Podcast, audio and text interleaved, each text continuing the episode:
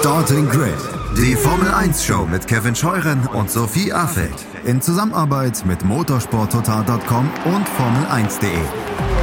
Keep racing auf meinsportpodcast.de. Einen schönen guten Tag und herzlich willkommen zu Starting Grid, eurem Formel 1 Podcast auf meinsportpodcast.de. Im letzten Monat fiel der HörerInnen Stammtisch aus und deswegen gibt es in diesem Monat ja direkt mal Anfang April den ersten und wir verbinden das Ganze auch so ein bisschen mit einer Vorschau auf den großen Preis von Australien, die Formel 1 zurück in Melbourne. Ich bin Kevin Scheuren und zurück an meiner Seite ist Sophie Affelt. Hallo Sophie. Hallo Kevin und alle anderen. Vom Motorsport Network Germany haben wir heute Ruben Zimmermann zu Gast. Hallo Ruben. Schön, dass ich mal wieder dabei sein kann. Hallo zusammen. Schön, dass du dabei bist. Ich freue mich auch sehr. Und unsere drei Hörer, die sich gemeldet haben und zugesagt haben, sind zum einen Andreas Richter. Hallo Andreas. Hallo Kevin, hallo an die anderen. Dann haben wir Sascha Drössler zu Gast. Hallo Sascha. Hallo zusammen. Ich freue mich, dass ich heute dabei bin. Jetzt hast du gerade einen Störsender gehabt, gerade bei dir, aber den kannst du sicherlich gleich ausmerzen. Und Maurice Kaas ist da. Hallo Maurice. Hallo, hallo, hallo. Und äh, ja, mit euch werden wir heute sehr viel Spaß haben, glaube ich, weil ihr habt interessante Themen dabei. Der HörerInnen-Stammtisch für euch ja monatlich die Möglichkeit, hier im Podcast teilzunehmen. Freuen wir uns aber, euch diese Möglichkeit bieten zu können. Und ähm, ja, da werden wir einiges heute zu besprechen haben. Zu besprechen gab es gestern, und das ist so ein bisschen aus äh, einer eigener Sache, ähm, beim SID, dem Sportinformationsdienst, Deutschlands größter Nachrichtenagentur für den Sport, die Bekanntgabe oder die Saisoneröffnung des ADAC GT Masters. Der ADAC und der SID haben eingeladen nach Köln und äh, da war auch ein bisschen Formel 1 Bezug da, denn ähm, es waren drei Fahrer zu Gast, Junker Della, Mies und Jack Aitken. Jack Aitken ja bekanntermaßen in, äh, war das dann Sakir oder Bahrain, Ruben 2020 für Williams gestartet. Einer dieser beiden Bahrain-Rennen war es, ne?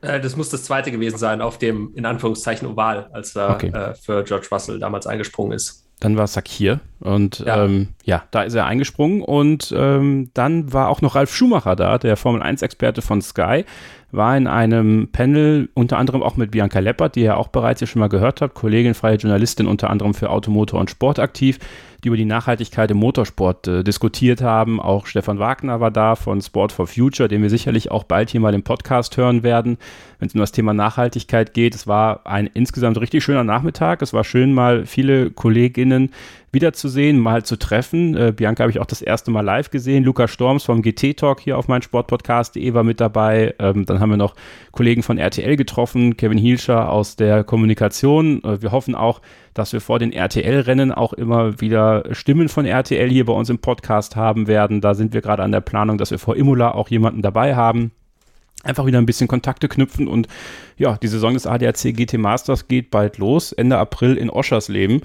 Und ähm, da werden sicherlich auch einige von euch da sein. Deswegen äh, war das so ein schöner Startschuss. Ähm, haben viel gelernt, auch über das Thema Nachhaltigkeit im Motorsport, wie auch der ADAC und gerade im, im lokalen Raum in Deutschland über Nachhaltigkeit gesprochen wird. Auch da gibt es Plastic-Free Zones jetzt, äh, dass man Plastikflaschen aus dem Paddock verbannt, ähnlich wie es ja auch bei der Formel 1 geplant war oder gemacht wird. Und da ist auch BWT ganz vorne mit dabei. Also die waren auch sehr prominent ausgestellt gestern. Ähm, ja, es war insgesamt einfach eine tolle Veranstaltung, eine Auftaktveranstaltung für eine gute Rennserie, wie ich finde. ADAC GT Masters, äh, ja live auf Nitro oder bei RTL Plus. Ähm, ja, lohnt sich da reinzuschauen auf jeden Fall. Werde ich auch immer wieder machen. Und ja, alles zu der Rennserie erfahrt ihr dann im GT-Talk mit Lukas Storms. So, das war ein bisschen Housekeeping von gestern. Und in der Formel 1 geht es auch ein bisschen Housekeeping zu machen, ähm, denn wir haben einen neuen Grand Prix im Kalender. Vor einigen Tagen wurde bekannt gegeben, dass man 2023 in Las Vegas, Nevada fahren wird und nicht auf irgendeiner Retortenrennstrecke, die man da baut, sondern mitten auf dem Strip, Sophie. Also ähm, rein von der, von der Bekanntgabe her passte das komplett in das, was Liberty Media mit der Formel 1 aktuell macht. Ja, absolut. Also Las Vegas steht ja quasi für Entertainment pur. Ja, und die Formel 1 ist wahrscheinlich auch gerade ja, mehr denn je vielleicht auf Entertainment ausgerichtet. Also den Anreiz sieht man auf jeden Fall schon. Ähm, ja, ich glaube, die Kulisse wird wirklich sehr, sehr spektakulär dann im Herzen von Las Vegas. Auch natürlich Nachtrennen, also ja, viele, viele Lichter, tolle Kulisse. Ähm, steht dem insgesamt noch so ein bisschen zwiegespalten gegenüber, aber lasse mich auch gerne positiv überraschen. Ruben, wir als große Wrestling-Fans, für uns ist es nichts äh, Unnormales, für eine Großveranstaltung auch mal gerne in der Nacht von Sonntag auf Montag wach zu bleiben und uns von zwei bis sechs Uhr die Nacht um die Ohren zu hauen, wie für WrestleMania jetzt letztes Wochenende. Äh, für Europäer wird es auf jeden Fall interessant sein. Ähm, obwohl, ja, das Interessante ist sicherlich, dass der Grand Prix am Samstagabend Ortszeit 22, 23 Uhr stattfindet. Also gut, dann ist es wieder also nicht so untypisch für uns, wenn wir jetzt für Australien um 7 Uhr einen Rennstart haben, dann auch einen um 7 Uhr zu haben. Aber sicherlich ganz klug gewesen, dass man den nicht Sonntag austrägt, weil dann wäre es ja Montag hier bei uns gewesen. Ich glaube, das wäre nicht so klug gewesen. Deswegen Samstag eigentlich ein guter Tag dafür, ne? Ja, absolut. Also ich glaube tatsächlich, dass es wahrscheinlich für die Zuschauer vor Ort eher dann äh, ein bisschen gewöhnungsbedürftig ist, weil, wie du schon gesagt hast, ähm, gerade hier in Europa ist man ja nun mit äh, den zahlreichen Rennen äh, Japan, Australien durchaus daran gewöhnt, dieses äh, viel zitierte Formel 1 Frühstück dann am Sonntagmorgen zu haben. Von daher, ich glaube, für uns wird sich da gar nicht so viel ändern. Ähm, was ich persönlich zu dem, also ich freue mich auf das Rennen, weil ich finde das als Location echt cool und ich glaube, das bietet auch wirklich nochmal einen Mehrwert für die Formel 1, auch wenn man vielleicht sagen kann, ja, es ist jetzt wieder nochmal ein Nachtrennen, da gibt es eh schon so viele. Ich kann mir das relativ cool vorstellen. Was ich allerdings ein bisschen skeptischer sehe, ist halt die Frage, ob du wirklich drei USA-Rennen brauchst. Ich meine, ja, sie wollten Miami unbedingt drin haben, ist in Ordnung, jetzt halt äh, Las Vegas auch ich stelle mir dann so ein bisschen die Frage, also braucht es dann wirklich Austin noch? Weil, also ja. ich, war, ich war selber schon in Austin, ich finde die Strecke ganz in Ordnung, aber also drei USA-Rennen sind für mich persönlich fast eine Nummer zu viel. Und wenn ich dann eins rausschmeißen müsste, dann wäre es wahrscheinlich am ehesten Austin, weil ich bei der Strecke oder bei dem Rennen dann am wenigsten Mehrwert tatsächlich für die Formel 1 sehe. Andreas, wie ist es bei dir? Ähm, gehst du da mit bei Ruben? Sind es zu viele USA-Rennen, wenn es drei auf einmal sind? Ähm, ja, kann ich eigentlich zustimmen. Also grundsätzlich klar, Las Vegas und allein die Skyline von Las Vegas auch, wenn das im Nachtrennen ist, finde ich das durchaus eine nette Location. Aber auch drei Rennen in den USA, ich glaube, das muss man auch nicht machen. Ich glaube, 23 soll das Rennen stattfinden, 2023. Genau, ja, im November an Thanksgiving Saturday. Ja, ich meine, gut, Samstagabend und Sonntagmorgens, ja gut, da kommen wieder nostalgische Gefühle wieder auf, dann Sonntagmorgens um fünf, aber Ähm, ja, aber drei USA-Rennen, glaube ich, braucht, braucht keiner. Also zwei reichen in meinen Augen. Ja, also ähm, ich glaube nicht, dass man davon weg, wegkommen wird. Ähm, und das Thema Nachtrennen ist ja auch noch ein ganz spezielles, Sascha. Ne? Also wir haben dann schon doch sehr viele Nachtrennen im Kalender. Wenn wir Bahrain haben, Abu Dhabi haben, äh, dann Las Vegas, dann ja Singapur. Boah, also ähm, schon doch viele, ne? wo man doch eigentlich damals in Singapur das, das One and Only F1 Night Race haben wollte. Sind es dir zu viele Nachtrennen? Ja, also ich denke schon, äh, es war so ein bisschen äh, Anfang des, äh, ja, der Formel 1 mit Singapur schon was Spezielles, äh, so ein Nachtrennen auch zu haben. Aber jetzt äh, mittlerweile kommt eins nach dem anderen. Ja, also äh, es ist jedes Jahr wirklich eigentlich eins mehr und jetzt wieder ein Nachtrennen ähm, es ist immer, es ist immer toll. Ja, also auch ähm, selbst das Rennen in Saudi-Arabien oder Katar, es ist irgendwie immer noch was äh, Spezielles, aber äh, die Frage ist so ein bisschen, wo geht es hin? Ja, also wie viele Nachtrennen gibt's jetzt? Wie viele Nachtrennen gibt's nächstes Jahr? Und äh, die Tendenz, wenn man so weiterdenkt, könnte man schon denken, irgendwann ist vielleicht 50 Prozent Nachtrennen und äh, 50 Prozent noch normal. Auch äh, das Thema Stadtkurs ist ja wieder so ein bisschen, äh, wo noch ein Stadtkurs dazukommt, jetzt in Las Vegas. Ähm, das ist auch so ein Punkt. Also ich denke, wenn das Rennen stattfindet, wird man sich mega freuen und äh, es wird wahrscheinlich äh, ein Spektakel werden. Aber so die Tendenz muss man schon ein bisschen auch im Auge haben, dass es Nachtrennen und Stadtrennen wird doch beides äh, ja immer ein bisschen mehr. Das Problem ist ja, das aktuelle Concord Agreement bedeutet, dass man maximal 25 Rennen pro Saison machen darf. Ja, jetzt sind wir bei 23 Rennen. Nächstes Jahr dann ja ähm, Las Vegas noch dabei, das ist dann 24 und noch ein Rennen, was ja auch dieses Jahr noch nicht dabei ist. Oder? Das falsch im Kopf, Ruben? Sind nicht nur 24 erlaubt insgesamt?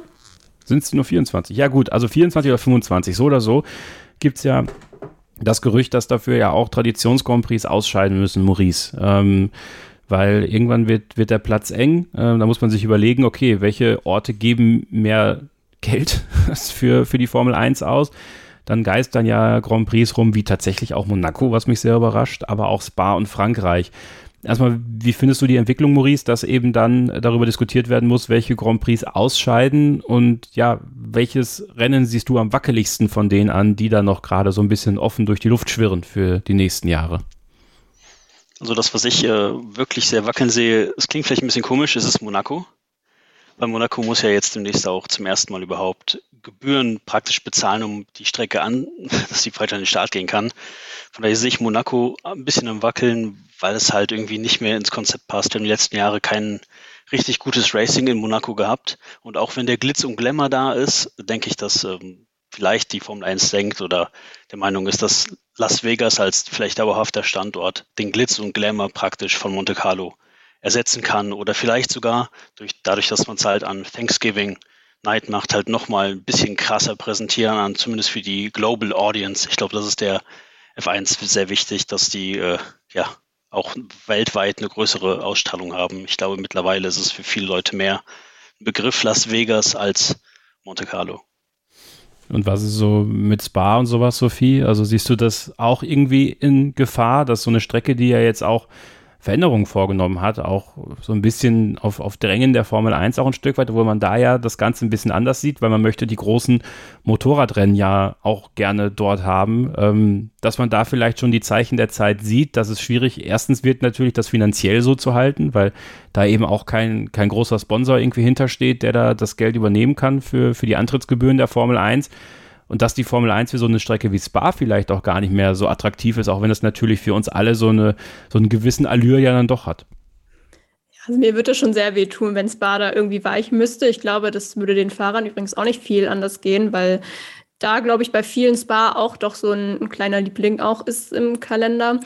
Aber ja, wie du schon sagst, also die, die Umbaumaßnahmen, klar, äh, sind auch ein bisschen diesen Sicherheitsbedenken geschuldet aus den vielen Unfällen jetzt von den letzten Jahren, aber es ist eben nicht nur hauptsächlich deswegen, sondern eben hauptsächlich auch wegen ähm, dem Motorradrennen da. Von daher, ja, eigentlich liefert Spa ja immer ein gutes Rennen und hat eben auch eine sehr große Fanbase. Andererseits, ja, hat man aber auch diese Infrastruktur drumherum, die vielleicht nicht so ganz ideal ist. Du hast jetzt die Antrittsgebühren auch schon angesprochen. Also ich habe aktuell so ein bisschen das Gefühl, es ist halt irgendwie eher so ein Kampf darum, wer dann die höchsten Gebühren zahlen kann oder möchte. Je nachdem, wahrscheinlich geht es wirklich eher ums Können.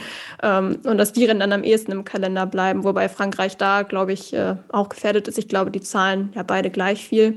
Vielleicht überlegt man auch wirklich nochmal, ob man irgendwie ein Rotationsprinzip da irgendwie reinbekommt. Aber ja, also im Spa, da wäre ich schon sehr traurig. Also, liebe Leute, kommt nochmal schnell mit zur Hörerreise, wenn ihr ja. noch nicht dabei seid. Wobei Tickets äh, wird ja ein bisschen schwierig. Ich glaube, die sind ja schon alle weg. Aber ähm, ja, das, das wäre schon hart, finde ich. Aber mal abwarten. Also das finde ich eigentlich auch das größte Problem an Las Vegas, muss ich sagen. Ich habe gar nicht so sehr was gegen Las Vegas an sich, aber ähm, wenn dann halt ein Rennen weichen muss, ist das halt schade. Und das ist halt fast die Frage, ist jetzt schlimmer, noch einen größeren Kalender zu kriegen, gegebenenfalls, wenn man die Regelung da ein bisschen aufweicht, oder ist es schlimmer, wenn so ein Traditionsrennen wie, wie Spa halt auch weichen muss? Also sehr schwierige Situation gerade. Ruben, wenn wir jetzt ein bisschen ketzerisch sind und uns die Veränderungen in Australien mal ansehen, da wurde ja auch ein bisschen was an der Strecke gemacht, ein bisschen flüssiger, zumindest vom Layout aus. Aber es wurde jetzt auch eine vierte DRS-Zone bekannt gegeben und das klingt für mich auch so ein bisschen nach DRS-Wucher. Ähm, nun war Australien ja nicht immer dafür bekannt, die spannendsten Rennen zu liefern, war ja meistens äh, die Saisoneröffnung. Ähm, da ist halt so die Atmosphäre in Melbourne einfach etwas, was sehr für das Rennen spricht aber es war jetzt kein Hort der Überholmanöver. Jetzt hat man höchstwahrscheinlich gemerkt in den ersten beiden Rennen, oh, ähm, nicht nur Überholmanöver sind gut, sondern eben auch das Kontern. Also ähm, irgendwie habe ich das Gefühl, dass diese DRS-Zonen vor allem dafür da sind, dass Konter gefahren werden können, die natürlich dann wieder zu Überholmanövern führen. Aber ähm, das ist jetzt die ketzerische Frage, wenn man auf einer Strecke wie den, dem, dem Albert Park ähm, eine vierte DRS-Zone braucht. Könnte man da nicht auch über die, äh, den Bestand dieses Rennens sprechen? Weil, weiß ich nicht, das wirkt dann doch jetzt sehr synthetisch herbeigeführt da. Also ich bin tatsächlich sehr gespannt auf das Rennen, weil wie du gerade schon gesagt hast, für mich persönlich hat Melbourne auch immer sehr von diesem, von dieser ganzen Atmosphäre Saisonauftakt einfach gelebt.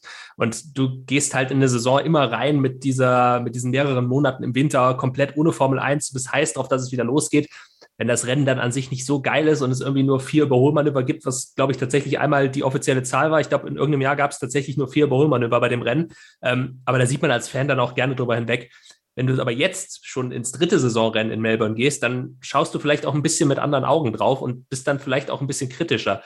Von daher bin ich in der Hinsicht sehr gespannt, wie das Rennen dieses Jahr dann wahrgenommen wird. Ähm, ja, und die vier DRS-Zonen, ich persönlich finde es zu viel. Ich muss dazu sagen, ich bin auch selber kein Freund von DRS. Ich weiß, dass die Fahrer das anders sehen, weil die sagen, wenn wir kein DRS hätten, dann könnten wir auch mit diesen Autos gar nicht überholen. Ähm, die werden es wahrscheinlich auch besser wissen als wir. Nur gerade eben diese Geschichte jetzt auch mit vier DRS-Zonen und ich glaube, es gibt auch bloß zwei Messpunkte. Das heißt, ich bin mir gar nicht so sicher, ob das tatsächlich den gewünschten Effekt hat, weil wenn du halt für zwei DRS-Zonen nur einen Messpunkt hast, hast du halt im Zweifel das Problem, dass der Fahrer an der ersten DRS-Zone schon vorbeigeht und dann in der zweiten nochmal DRS hat, obwohl er halt schon vorbei ist. Diesen Fall gab es ja auch, äh, ich glaube, Kanada war, war früher mal so ein Beispiel dafür, wo es auch zwei DRS-Zonen gab mit nur einem Messpunkt und dann quasi der, der Fahrer schon in der ersten überholt hat und der zweiten dann nochmal den Vorteil hatte und dann natürlich gar kein Konter mehr da war. Also ich glaube, das könnte in der Hinsicht sogar nach hinten losgehen.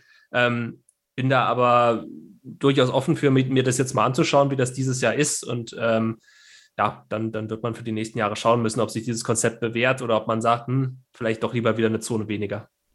Hilft ja nichts, müssen wir uns ja angucken. Ne? Also das Ding ist jetzt da. Wir werden uns das natürlich ansehen. Äh, werden auch wie, wie immer Freitag, Samstag und Sonntag die YouTube-Livestreams auf dem YouTube-Kanal von Formel1.de haben. Also da am besten auch schon mal abonnieren. Natürlich den Podcast Starting Grid auch überall da, wo ihr ihn abonnieren könnt und gerne auch mal ähm, eine Rezension oder eine Bewertung da lassen. Das würde uns sehr freuen, hilft uns auch ähm, um im Algorithmus da bei vielen weiteren Formel 1-Fans äh, ja, reinzukommen, die uns vielleicht noch nicht kennen.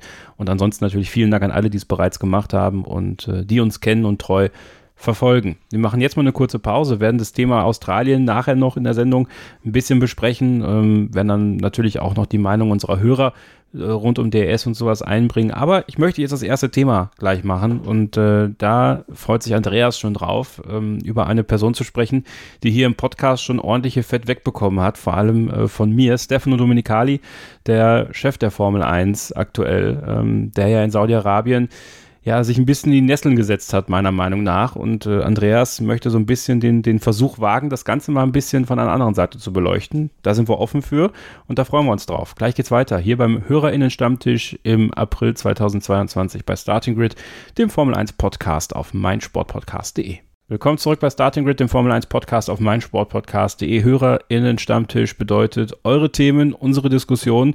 Und Andreas, ähm, es geht bei dir um Stefano Domenicali. Ja, genau. Also Stefano Domenicali hat natürlich sehr, sehr viel Kritik ausgesetzt und auch in eurem Podcast hat du ja auch schon gesagt, Kevin, ähm, sehr viel ähm, Häme einstecken müssen oder auch sehr, sehr kritisch betrachtet wurde. Ja, auch ich habe mit Stefano Domenicali auch so meine Probleme, aber man muss auch mal eins bedenken, man muss auch mal die andere Seite sehen, aus welcher Sicht er denn redet. Er ist Chef der Formel 1, Liberty Media gehört die Formel 1 und ähm, Liberty Media will ja wohl will nur Geld schiffen. Die sehen das quasi als Geldmaschinerie an. Und wenn man ein Angestellter ist, wie jetzt zum Beispiel bei Liberty Media, Stefano Dominicali für die Formel 1, ich glaube, dass man dann auch mal sagt, ja, äh, wir sehen mal darüber hinweg, was da in Saudi-Arabien passiert ist, denn da ist eben das Geld.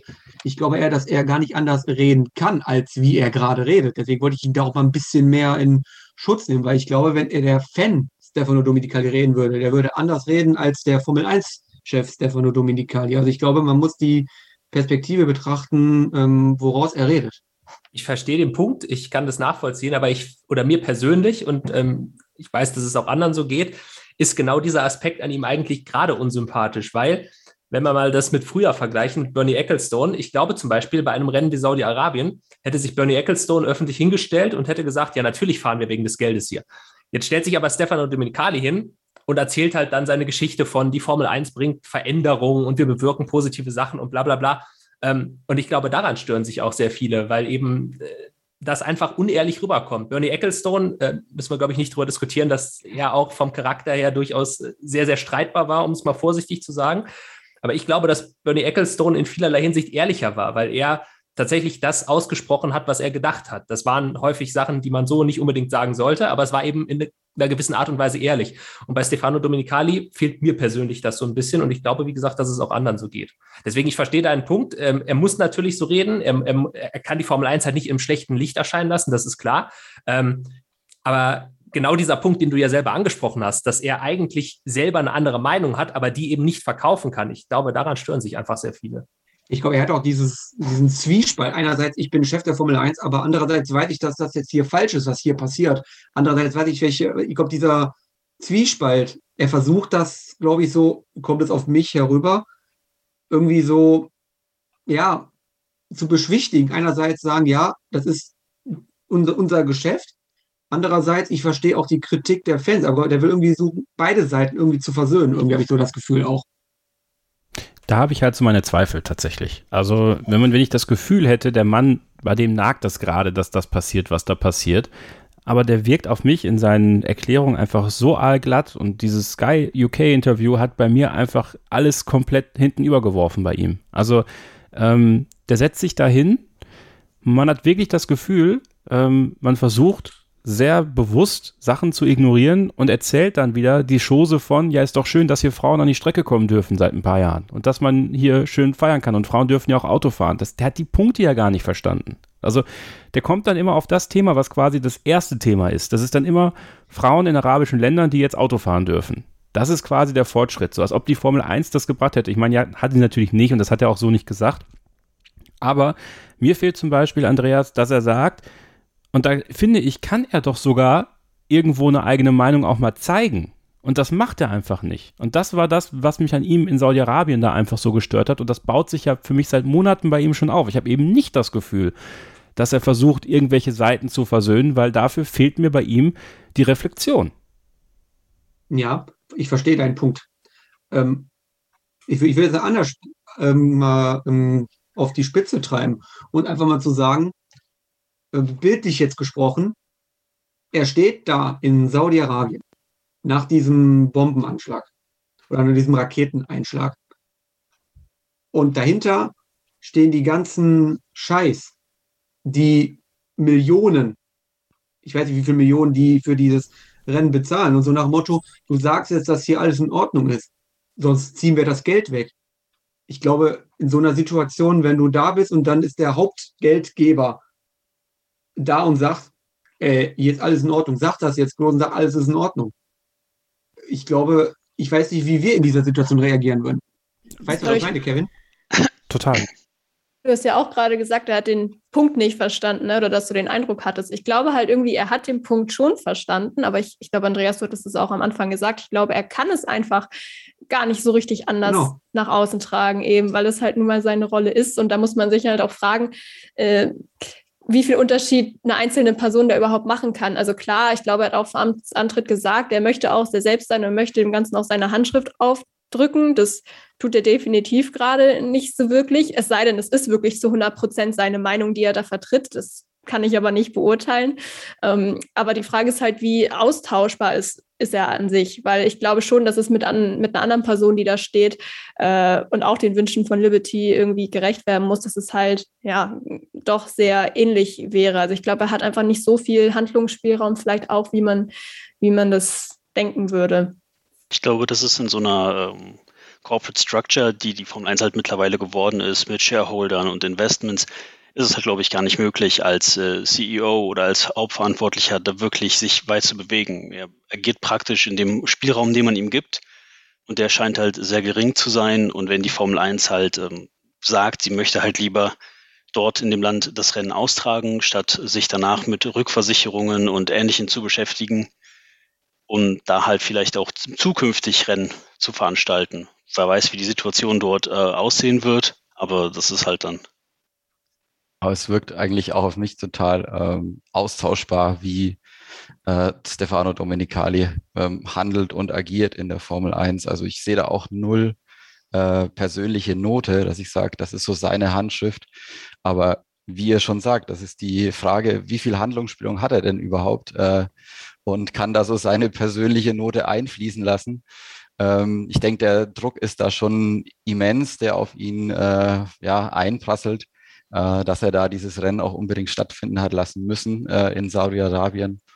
Und deswegen ist es, glaube ich, eine schwierige Rolle, aber ich denke, ähm, weiß nicht, wahrscheinlich jeder andere, der da wäre, äh, in der Position, ähm, würde wahrscheinlich das Gleiche tun wie er, äh, zumindest in Saudi-Arabien, hätte das Rennen, glaube ich, auch unter jedem anderen Renndirektor äh, stattgefunden. Das würde ich jetzt mal so behaupten. Ja, trotzdem ist es halt super schade eigentlich, ne? weil ich glaube, wir hatten das sogar im Podcast von einem halben Jahr oder so irgendwann schon mal angesprochen, als wir auch so eine kleine Zwischenbilanz gezogen haben zu ihm, weil er ist ja eigentlich wirklich auch jemand, der aus diesem Sport ja auch kommt. Ich meine, der war jahrelang bei Ferrari und das ist ja anders als bei Chase Carey vorher, der ja, äh, ja da jetzt nicht so direkt herkam. Und deshalb hatte man, glaube ich, auch von außen sehr große Hoffnung einfach, ja, dass, äh, dass er eben auch diese Fanwünsche wahrnimmt, weil er hatte ja auch durchaus die Chance, noch mal ein bisschen von außen auch auf die Formel 1 zu gucken nach seinem äh, Ausstieg quasi bei Ferrari, bis er dann wiedergekommen ist. Und äh, ja, dass er das jetzt irgendwie nicht so richtig umsetzt, äh, ist halt schade. Das sieht man ja auch nicht nur jetzt an den Rennen in, im Nahen Osten etc. Man sieht es auch bei den Sprintrennen, äh, wo wir auch wieder bei dem Punkt sind, ich glaube, den Ruben vorhin angesprochen hat, ja, ähm, nach dem Motto, dass alles super positiv verkauft wird, obwohl obwohl es eigentlich wenn man sich so umhört, gar nicht sein kann, dass das alles so positiv gelaufen ist. Und es sind halt so ein paar Sachen, da ist es natürlich sehr, sehr schade, aber da kommt man wahrscheinlich am Ende auch wieder an diesen Punkt an, dass man sagt, okay, wie viel könnte er denn machen? Aber da wäre auf jeden Fall irgendwie Potenzial da, würde man halt denken. Das ist halt, äh, ja, irgendwie, wie gesagt, schade, dass es nicht so genutzt werden kann. Ich, ich würde es nochmal anders formulieren. Auch ich finde die Formel 1 und vor allem Stefano Dominicali dann in der Person als der oberste Vertreter der Formel 1 als CEO ist in meinen Augen in Saudi-Arabien erpressbar. Punkt. Ja, also das sehe ich total ein. Also 89 Millionen Euro im Jahr oder Dollar äh, gibst du natürlich nicht so leicht her. Richtig. Ähm, und du hast auch vollkommen recht. Und alle die, die, die auch ein Stück weit Stefano Domenicali zur Seite gesprungen sind und gesagt haben, ja, der Mann macht seine Aufgabe und die macht er gut. Und das auch, stimmt auch. Ja.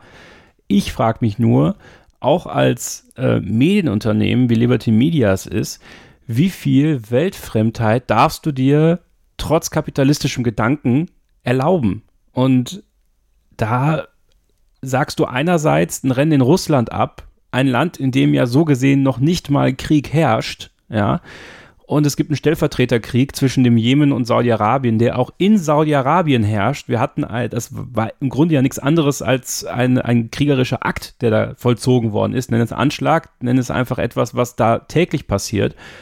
Und wir sagen einerseits, in, in Ländern, wo Krieg herrscht, fahren wir nicht. Ja, nur mal so als Beispiel. So, da wird meiner Meinung nach auch aufgrund des Geldes natürlich mit zweierlei Maß gemessen. Und da frage ich mich halt, kann sich ein Unternehmen wie Liberty Media das eigentlich erlauben? Und dann ist ja Stefano Dominicali im Grunde genommen als CEO in dem Fall ja auch wirklich nur der eingesetzte Patron, der austauschbar jeder andere sein könnte. Nur vielleicht waren die Erwartungen von uns Fans oder von mir persönlich einfach zu hoch an ihn auch. Aber ne, nochmal auf diesen Punkt zurück. Ähm, wie viel, ja, wie viel Leine kann man äh, Liberty Media da geben äh, in der Hinsicht eurer Meinung nach? Hast bei all dem definitiv recht, auf jeden Fall. Es ist halt immer die, man kann dir die, also, stopp. Du hast definitiv recht. Und solange die Medien darüber berichten, es Podcasts gibt, Zeitungen darüber schreiben und die Leute das halt schauen, die Rennen, haben die halt das ganze Recht. Du kennst das, du bist Wrestling-Fan.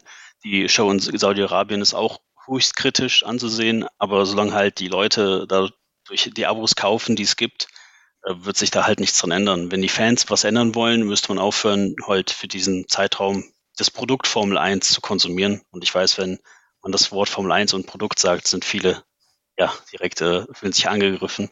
Hm. Aber so ist es halt leider nun mal. Das Formel 1 ist ein Business, die wollen die Kohle scheffeln, zumindest denen, die es gehört. Und wir Fans sind eigentlich dafür dann da, uns zu äußern und denen zu zeigen, okay, wir wollen es vielleicht nicht. Und wenn es halt nur durch Nicht-Konsum geht, ist das leider eine Option finde, man kann es auch sehr gut vergleichen. Ähm, wenn man Fußball nimmt, äh, die Fußball-WM in, in Katar, die stattfindet und man weiß auch alles, was da äh, ja nicht äh, äh, sagen wir mal, funktioniert hat und was da falsch gelaufen ist im Vorlauf. Und die findet statt. Und äh, russische Teams äh, werden entsprechend ausgeschlossen äh, aufgrund dieses Krieges, aber Katar findet statt. Und dann sind wir bei der Formel 1, äh, wo es eigentlich genauso gehandhabt wird. Äh, der Russland Grand Prix findet nicht statt, aber ähm, Saudi-Arabien, Katar und diese weiteren äh, Grand Prix finden alle statt. Also ich denke, da sieht man, das ist das große Geschäft und mh, mm, ja, Show must go on irgendwie. Das ist halt auch, ne, ich glaube halt, habe auch den Eindruck, Liberty Media League, dieser Sport halt auch irgendwie nur so ein bisschen begrenzt am Herzen. Also klar, die sehen halt die Dollarzeichen und wollen das Ding dann irgendwie so fett machen, wie es halt geht, um es dann wieder für mehr Wert zu verkaufen irgendwann.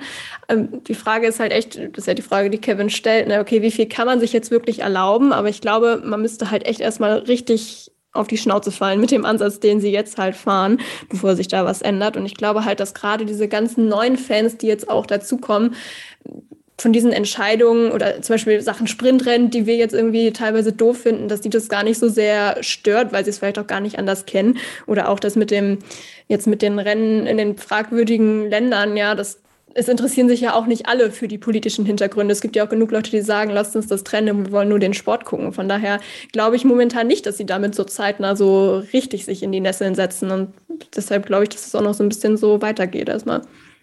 Die Frage ist natürlich auch, wie können die ähm, auf gut Deutsch auf die äh, Fresse fliegen, sage ich jetzt mal. Das ist halt auch immer eine Frage. Ja, im, im Grunde genommen so, dass ähm, so viel Druck oder so viel Desinteresse aufgebaut wird, dass äh, so ein Land wie Saudi-Arabien halt das Geld zurückzieht. Also die können eigentlich nur finanziell auf die Fresse fliegen. Das geht aber im Prinzip auch nur, wenn du sagst, du kündigst jetzt den Vertrag, letzten Endes. Punkt. Letzten Endes ja. Und das ist halt äh, ja, super schwer umsetzbar. Selbst da verstehe ich natürlich die Formel 1 ähm, und ähm, verstehe da auch tatsächlich das Desinteresse vieler Fans daran, sich darüber zu unterhalten, weil die sagen natürlich, ich habe in der Woche genug Stress, ich möchte Formel 1 gucken und dann nicht mit dem ganzen Scheiß irgendwie belastet werden so und das interessiert mich nicht und du kannst dich darüber aufregen, scheuren, wie du willst. Aber ähm, es ist halt schon schwierig für mich zu akzeptieren, ähm, dass es so ist, wie es ist, dass Sportverbände oder im, im Grunde genommen macht die FIA da ja auch mit. Ja, und das zieht sich ja durch verschiedene Rennserien. Und das ist dann nichts anderes als die FIFA. Im Endeffekt äh, möchtest du die Kohle halt haben und äh, gehst damit über Grenzen, die ähm, schwer verständlich sind für mich, glaube ich, ein Stück weit. Aber vielleicht tatsächlich einfach der Lauf der Dinge, ja. Aber ich sehe da auch die Teams auch ein bisschen mehr in der Verantwortung, die Teams und die Fahrer. Ja, aber die kriegen ja, auch mehr vom Kuchen. Die kriegen ja für neun, überleg mal, für 89 Richtig. Millionen Euro, äh, Dollar, Euro, Dollar, nehmt was ihr wollt, ähm, kriegen die natürlich auch mehr vom Kuchen. Da werden die einen Teufel tun und sagen, ja, okay, äh, dann fahren wir hier nicht. Obwohl ich mir das auch gewünscht hätte. Also ich würde gerne mal mehr Hintergründe wissen von dem Moment, als plötzlich Fahrer und Teams gesagt haben, wir möchten hier dann doch fahren. Was, was wäre denn die Strafe gewesen, wenn sie nicht äh, äh, ja, an dem Rennen, an dem Wochenende teilgenommen hätten und am Freitag heimgefahren wären? Was wäre denn die nach einem Rennen die Strafe gewesen? Ja, das ist halt eine gute Frage. Die, ja. die Frage ist ja auch halt, wie gut wären die Teams weggekommen in Saudi-Arabien oder hätte es Probleme gegeben? Ähm, äh, hätte man, hätte man vielleicht Cargoflieger geblockt, ne, dass halt äh, Sachen nicht, nicht rübergekommen werden. Also hätte man die Menschen ausreisen lassen, aber die, die, die wichtigen Sachen, nämlich Autos und Equipment und sowas dort behalten erstmal. Das sind halt alles so Sachen, die, die halt so unbekannt sind. Ja, aber allein, dass man sich darüber Gedanken machen muss. Und das meinte ich halt auch im letzten Podcast. Es kann meiner Meinung nach nicht sein, dass du dir Gedanken machen musst, ob ein Raketenabwehrsystem deine Strecke schützt. Es kann aber auch nicht angehen, dass du darüber spekulieren musst, dass Fahrer oder Teams bei der Abreise gehindert worden wären, wenn es so gekommen wäre, dass sie nicht gefahren wären. So, und das sind halt so, so kleine Sachen. Wenn das, das sind so Alarmglocken, die eigentlich schrillen müssen. Ja, aber da, da ist Cash halt King. Und äh, da kann ich Lewis Hamilton nach wie vor, was er letztes Jahr in Australien oder vorletztes Jahr gesagt hat, echt nur, echt nur zustimmen. Da, da muss halt jeder für sich selber wissen. Will er das machen? Will er das unterstützen? Ähm, ja. Und das ist halt. Aber trotzdem muss man drüber reden, finde ich. Und das gilt aber auch natürlich für für, für Länder, für andere Länder. Das gilt für, Bar äh, für Aserbaidschan, das gilt für Katar, Absolut. das gilt selbst für die USA. Ja, also wenn du über einen Wertekodex sprichst und sagst, wir fahren nur in Ländern, wo es keine Todesstrafe gibt, dann haben wir keine USA-Rennen mehr. So. das ist aber ja auch so ein bisschen das, das Kernproblem, was ich daran auch sehe, dass sich die Formel 1 ihre Regeln ja einfach selber macht. Ich meine, das genau. Beispiel Russland kam gerade schon mal auf, dass man eben gesagt hat, nein, wir fahren nicht in Russland. Absolut richtige Entscheidung natürlich, aber sich dann hinzustellen und ähm, Stefano Domenicali wurde ja auch konkret darauf angesprochen, dass man eben gesagt hat, wir fahren nicht in Ländern, wo Krieg ist. Ähm, und dann eben sich das Ganze so zurechtzubiegen mit der Argumentation, dass man sagt, ja, aber hier in Saudi-Arabien ist das ja normal und es werden ja auch bloß, äh, es werden ja auch bloß Ziele der Infrastruktur angegriffen und so weiter und so fort wie gesagt, ich mache mir halt meine Regeln dann einfach selbst. Ne? Wenn mir was nicht passt, dann, dann, dann sage ich halt, äh, ja, das ist ja hier alles ganz anders und so weiter. Und das ist das, was, glaube ich, sehr störend daran ist. Weil, und da würde so ein Wertekodex natürlich in der Tat helfen, weil du dann was Verbindliches hättest und dir eben nicht für jedes Rennen dann, so wie es dir gerade passt, irgendeine Argumentation zusammenschustern könntest also gerade diese Argumentation, ähm, die ja dann unter anderem auch von äh, Toto Wolf aufgegriffen wurde, der halt auch gesagt hat, ja, das ist halt hier normal. Also mit der Begründung kannst du dann am Ende halt überall fahren. Da kannst du auch in Syrien Rennen machen. Das, ja. das, ist, das, ist halt, das ist halt das, was mich persönlich äh, sehr an dieser ganzen Aussage der Formel 1 gestört hat, dass man eben versucht hat, das, das zu bagatellisieren und gesagt hat, ja, in Ländern wie Saudi-Arabien muss man das eben hinnemen, dass hier irgendwo mal eine Rakete einschlägt. Also das, das fand ich persönlich zumindest sehr grenzwertig. Und da, und da würde dann sicherlich ähm, es durchaus helfen, wenn man feste, eben Stichwort Wertekodex oder irgend, in irgendeiner anderen Form feste Regeln festlegen würde, dass man sich am Ende dann nicht mit solchen windigen Argumenten aus der Nummer rausziehen kann. Ja, und wie gesagt. Ja, so ein Wertekodex ist durchaus sinnvoll. Nur die Frage ist natürlich, der Wertekodex, ab wann gilt der? Gilt der schon für die bestehenden Verträge oder eben danach? Weil wenn ich bedenke, Katar hat jetzt, glaube ich, ab 2023, glaube ich, einen Zehn-Jahres-Vertrag. Mhm. Also ich finde, ich finde, man müsste jeden Vertrag, der läuft oder neu gemacht wird, auf den Prüfstand stellen. Ja, genau. Aber da frage ich mich halt auch, möchte die Formel 1 denn sowas wie einen Wertekodex? Weil letztendlich ist es ja klar, je nachdem, was man da reinschreibt, und man müsste ja wahrscheinlich schon irgendwelche Sachen reinschreiben, nach dem Motto, wir fahren nicht da, wo, wo Krieg ist. Aber dann ist ja von vornherein auch klar, dass sie dann in Ländern wie Saudi-Arabien eben nicht fahren können. Und damit ist genauso klar, dass sie das Geld dafür eben nicht kassieren. Also deshalb äh, bin ich mir ehrlich Haben gesagt. Wir 25 Mal in den USA, also ich meine. Ja, aber bin ich mir nicht sicher, wie groß da momentan der Ansporn ist, irgendwie was in die Richtung umzusetzen. Auch wenn es äh, für die Außenwirkung natürlich äh, deutlich besser wäre. Ich glaube, die haben einfach nur Angst, dass sie dann eben nicht das Geld scheffeln können und deswegen die sich dagegen sträuben. Aramco ist ja, glaube ich, ist ich glaube, ist auch Anteilseigner der Formel 1, glaube ich, ne? Nee, Großsponsor. Oder, Kein, oder Großsponsor. Ja, der, sind wir ja auch wieder dabei. Hm. Ja, also, also äh, machen wir uns nichts vor. Auch die Formel 1 wird irgendwann verkauft. Ja, also das, das propagiere ich hier ja auch. Für Liberty Media ist es jetzt gerade die Möglichkeit, sehr viel Geld zu sammeln. Äh, und irgendwann wird der nächste kommen, der das Ding aufkauft. Ähm, und äh, wie gesagt. Aber, aber was machst du zum Beispiel, wenn jetzt Saudi-Arabien kommt und die ganze Formel 1 kauft? Dann gucke also, ich es nicht mehr. Also, dann, ja, das, das, das also, sagt sich jetzt halt so einfach. Nee, ich nee, weiß, aber es ist ich ja, weiß. ich, ich meine, das Geld hätten sie. Ne? Das, ja. ist, das ist natürlich jetzt nur ein fiktives Beispiel, aber wenn jetzt halt wirklich jemand kommt, äh, Saudi Investmentfonds, was auch immer, äh, gibt ja genug Länder auch aus der Richtung und die sagen so, wir kaufen uns jetzt die Formel 1 und setzen dann halt möglicherweise auch jemanden an die Spitze, der ähm, ja, sagen wir mal, es vielleicht mit Menschenrechten jetzt auch nicht so genau nimmt, äh, was macht man dann mit dem Produkt am Ende? Ja, also schaut man das weiterhin, unterstützt man das quasi weiterhin oder sagt man, nee, mit, mit dieser Spitze hat sich die Formel 1 dann endgültig für mich erledigt? Das ist jetzt ein Extremszenario natürlich, aber. Ja, aber ich glaube schon, dass der nächste Besitzer der Formel 1 wirklich aus diesem ähm, Bereich kommen wird. Ja. Es ist nicht unwahrscheinlich, weil das Geld ist halt da. Ne? Das, also deswegen. Ich, ich halte es für sehr wahrscheinlich, also 95-prozentige Wahrscheinlichkeit in meinen Augen, ähm, aber wie Kevin dann schon sagte, äh, oder auch um Zimmer drum, der gesagt hat, gucke ich es da nicht mehr, gucke ich dieses Produkt nicht mehr.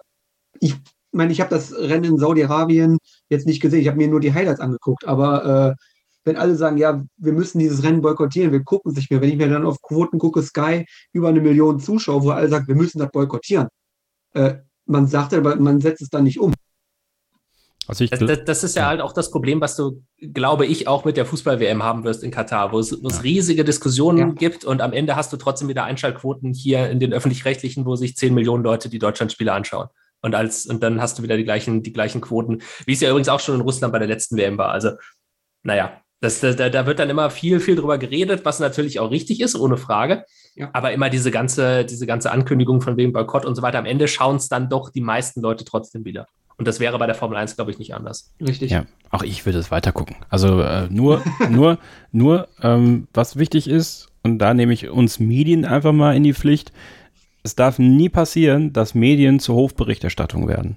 Weil ähm, es gab auch den Fall in Saudi-Arabien, dass Sky UK halt an dem, an dem Freitag sehr, sehr, sehr schwierige Berichterstattung gemacht hat. Und ähm, die sind natürlich sehr eng mit der Formel 1. Und was halt sein muss, ist, finde ich, wenn sowas passieren sollte, dass Medienhäuser ähm, bereit sind, weiter und vielleicht sogar noch das Mühe kritischer auf diese ganze Situation zu gucken. Ähm, einfach um äh, da auch der Formel 1 das Gefühl zu geben, ihr, ihr könnt jetzt nicht alles machen. So, und ähm, ich glaube trotzdem, dass die Formel 1 es sehr klug macht, aktuell neue Fans zu generieren durch Drive to Survive. Ähm, und sie werden zwangsläufig dann irgendwann, wenn es auch zu viel Show wird und wenn es von den sportlichen Werten abrückt, ähm, immer mehr diese Hardcore-Fans verlieren, die eh schon im höheren Alter sind, sich kein Fahrer mehr wirklich, ja, es gibt keinen Fahrer mehr wirklich, mit dem sie sich identifizieren können, weil die Fahrer alle zu jung werden und halt jetzt eben kein Michael Schumacher da ist ähm, und auch ein Lewis Hamilton wird aufhören und Sebastian Vettel wird aufhören. Und ich sehe es jetzt nicht, dass, dass mein Vater zum Beispiel jetzt ein totaler Lando Norris-Fan wird oder sowas. Äh, Mick Schumacher könnte es noch sein, aber der braucht halt noch Zeit.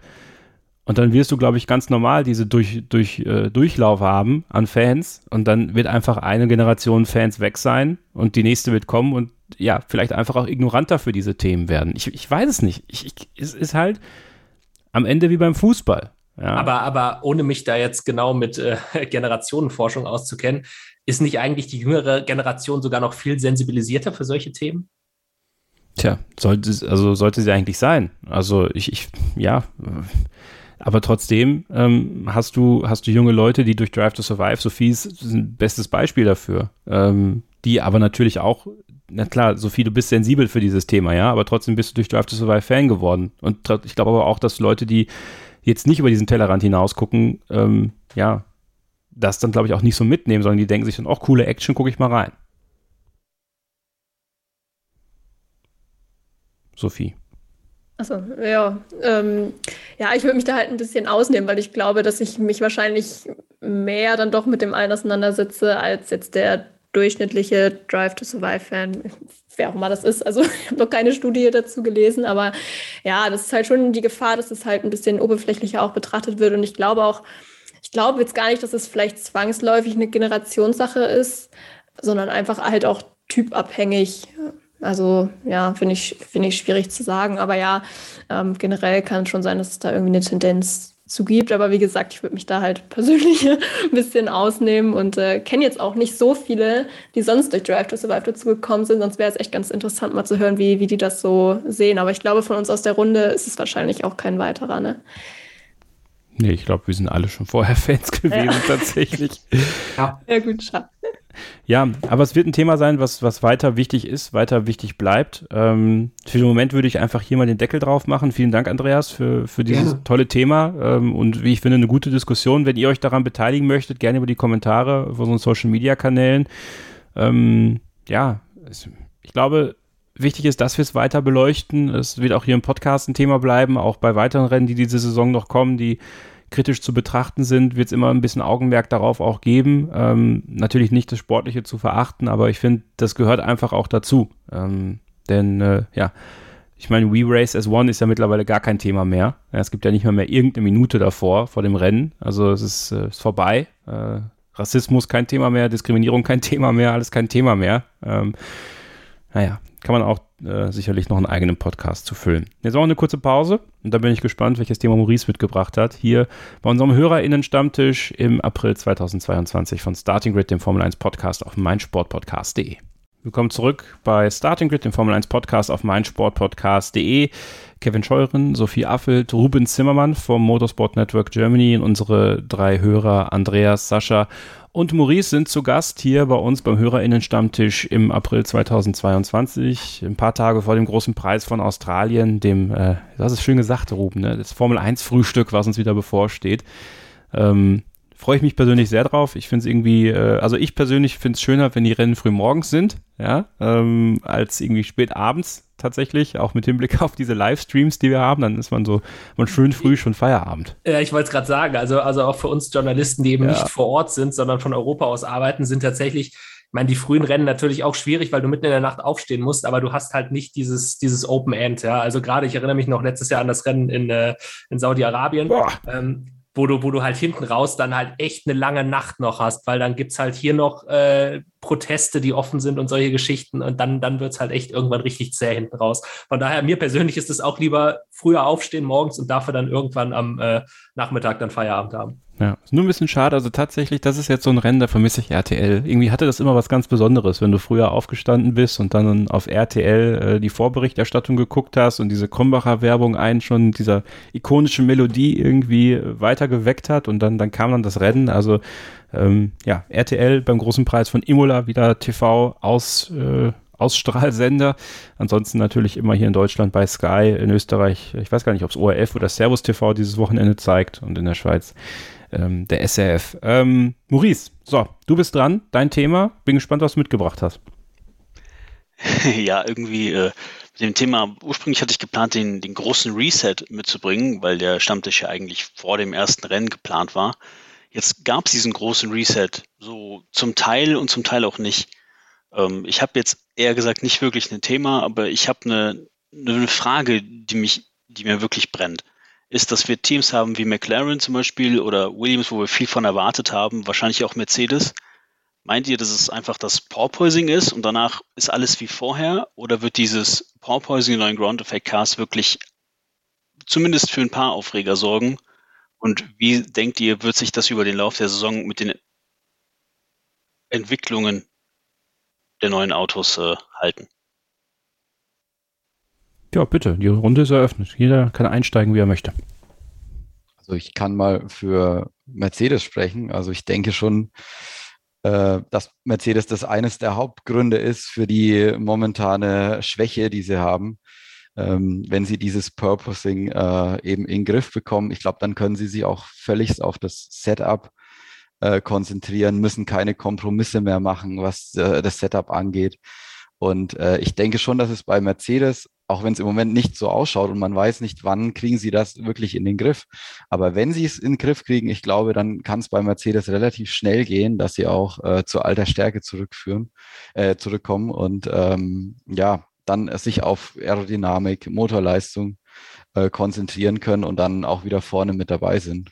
Das finde ich bei Mercedes ja eigentlich auch das Spannende, dass die ja selbst sagen, sie wissen eigentlich gar nicht, wie schnell ihr Auto wirklich ist. Also alle anderen haben ja so ein bisschen inzwischen jetzt einen Eindruck bekommen. Ähm, und bei Mercedes sagt man ja wirklich auch selbst, dadurch, dass sie dieses eine große Problem haben, wissen sie eigentlich gar nicht, was wirklich in dem Paket drinsteckt. Und das macht es, glaube ich, auch so spannend, weil dadurch kann tatsächlich ja dieser Fall entstehen, dass sobald ähm, sie das Bouncing in den Griff kriegen, dass sie da plötzlich den Hebel umlegen und das Ding ist plötzlich pro Runde eine halbe Sekunde schneller und dann kannst du halt noch anfangen am Setup zu arbeiten und dann braucht es vielleicht auch gar nicht so große Updates, um plötzlich wieder konkurrenzfähig zu sein.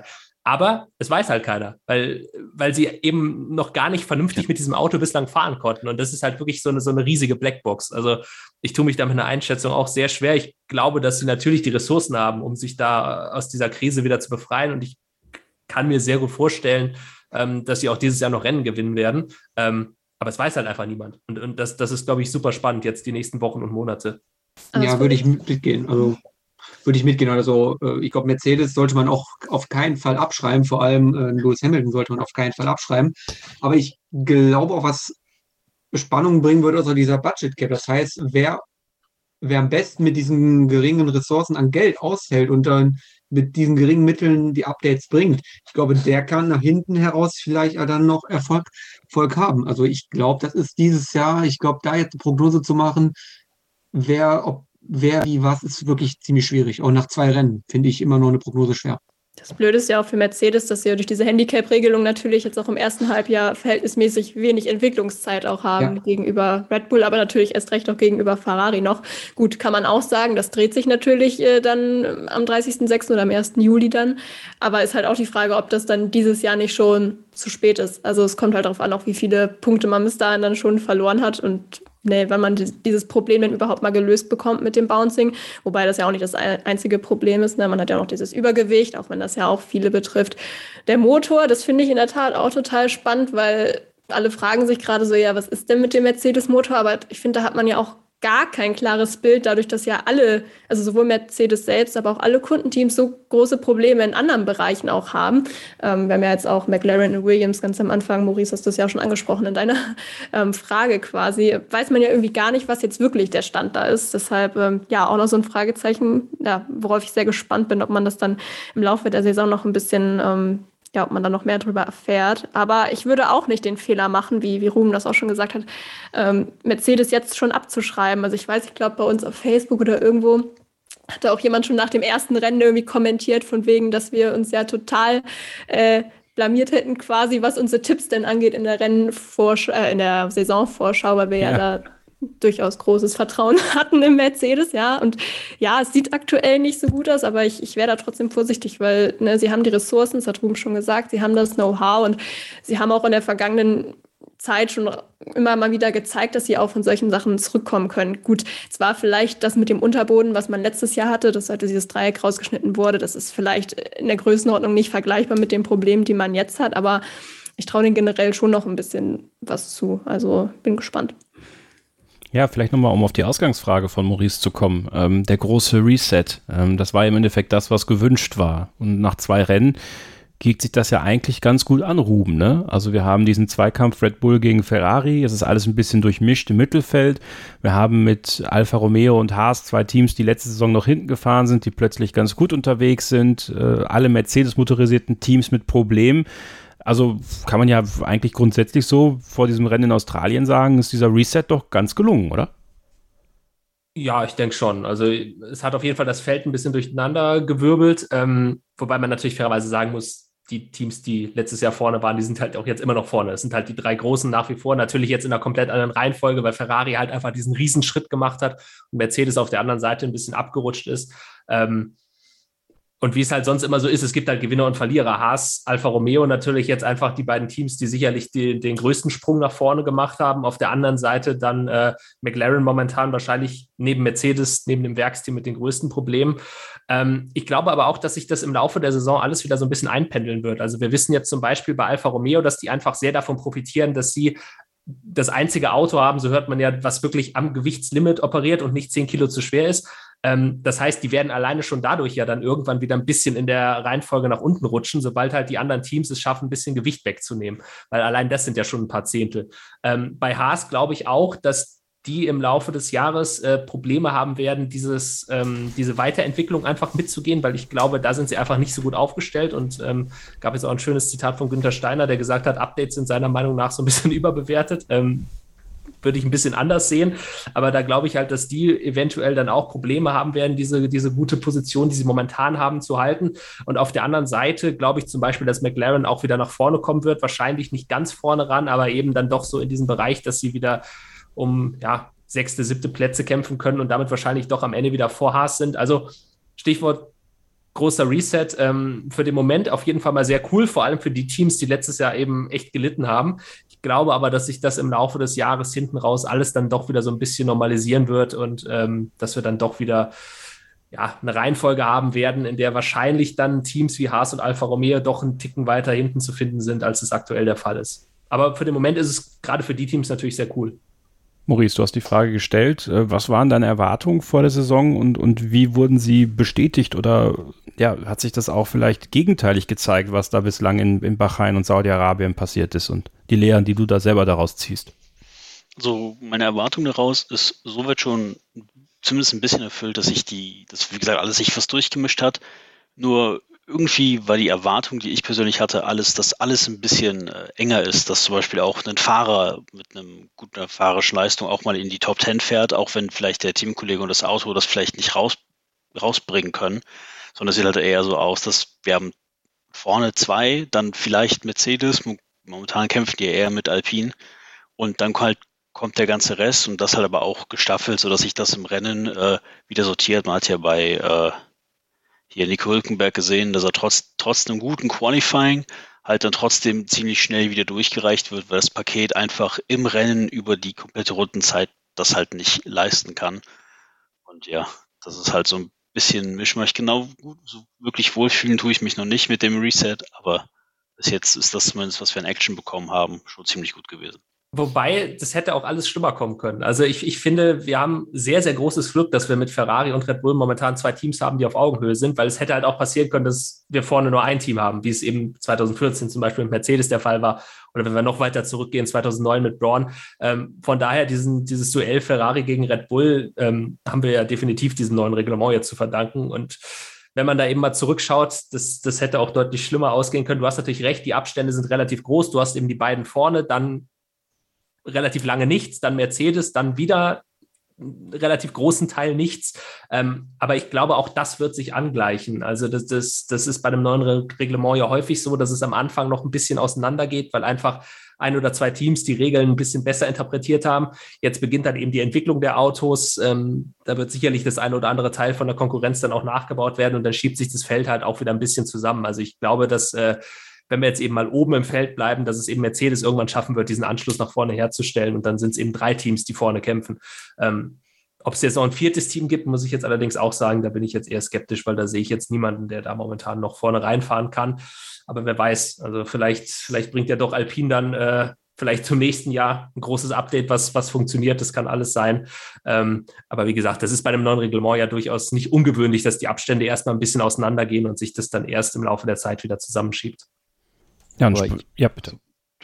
Ja, ähm, ich finde auch, äh, Teil des Reglements oder dieses Resets war ja auch, dass ähm, das Hinterherfahren hinter, hinter eines, Auto, eines anderen Autos äh, innerhalb einer Sekunde oder ein bis zwei Sekunden ähm, früher immer ein bisschen ein Problem war, wenn man das länger gemacht hat.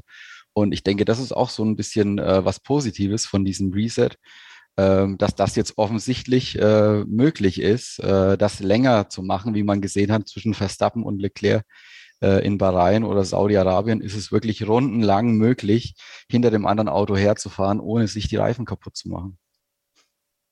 Das ist nämlich tatsächlich interessant. Ne? Also äh, wie entwickelt sich auch das weiter? Die Qualität der Duelle ähm, wird es immer so sein, dass es so so aufregend ist, wie jetzt diese diese ersten beiden Rennen es uns gezeigt haben, äh, oder schraubt das unsere Erwartungen einfach unnötigerweise in die Höhe? Also das finde ich äh, es ist auch ein super interessantes Thema und auch wie sich das die nächsten Jahre weiterentwickelt. Carlos Sainz hat es ja bei Beyond the Grid gesagt. Ähm, jetzt haben wir viele Konzepte und irgendwann wird jedes Team merken, welches Konzept funktioniert am besten und dann werden sich die Autos in den nächsten Jahren ganz nativ dann angleichen an das Konzept, was halt in diesen ersten ein, zwei Jahren vielleicht ganz gut funktioniert hat. Also vielleicht sehen wir 2024, 2025 plötzlich Zero Pods, weil bei Mercedes sich das plötzlich doch durchgesetzt hat. Also das finde ich halt schon spannend. Ähm, wel welchem Team, Andreas, vielleicht fangen wir mit dir an, ähm, welchem Team schreibt ihr das meiste Potenzial zu, da noch einen, einen signifikanten Schritt zu machen. Also das kann ja kann jedes Team sein, aber, aber gerade sicherlich natürlich im, im WM-Kampf, wenn es diese drei Teams, Red Bull, Mercedes, Ferrari werden. Ähm, in, in welches Team hast du da das meiste Vertrauen, die richtigen Schritte zu gehen innerhalb einer Saison, um da auch die konstanteste oder vielleicht die leistungsgesteigertste Leistung zu bringen, um dann am Ende der Saison in Abu Dhabi dann auch äh, die Weltmeistertrophäe zu gewinnen? Ähm, ich glaube tatsächlich von den drei Mercedes aktuell. Warum? Ähm, also das ist einfach nur ein äh, Bauchgefühl für mich, äh, von mir. Also ich weiß es nicht. Weil Mercedes momentan noch ein bisschen hinten dran hängt. Ich glaube eher, dass die durchaus noch viel, viel mehr Potenzial haben, als sie aktuell zeigen. Okay, Sascha, was glaubst du? Da, da kann ich Andreas nur zustimmen. Also ich denke da genau das Gleiche. Ähm, es, es, ist nur so ein bisschen das Fragezeichen, wann Mercedes dieses Problem eben lösen kann, wann sie die äh, die Ursache vielleicht auch dieses Problems finden. Aber wenn sie das finden, ich glaube, äh, die haben sich letztes Jahr, ich weiß gar nicht, ab Mitte der Saison ja auf 2022 konzentriert. Ähm, wenn die das Problem in den Griff kriegen, dann ist das, glaube ich, schon eine ziemliche Rakete, die sie da haben. Und ähm, ich denke auch, also wie gesagt, es kommt ein bisschen auf den Zeitpunkt an, aber äh, dann wird Mercedes schon äh, ja, ein bisschen dominieren. Maurice, deine Meinung? Äh, jetzt für das Rennen oder für die, äh, Entschuldigung, sorry. Nee, für, die, für, für, das Potenzial in der Entwicklung. Also welchem, in welches Team hast du das meiste Vertrauen, dass es da innerhalb der Saison die besten Schritte gehen kann? Ähm, momentan sehe ich das halt eher bei Red Bull tatsächlich, mhm. dass die halt doch mal vorne was nachlegen. Wie weit Ferrari ähm, da nochmal was nachlegen kann, weiß ich nicht, denn die scheinen wirklich sehr, sehr viel schon vorab geleistet zu haben für das Auto.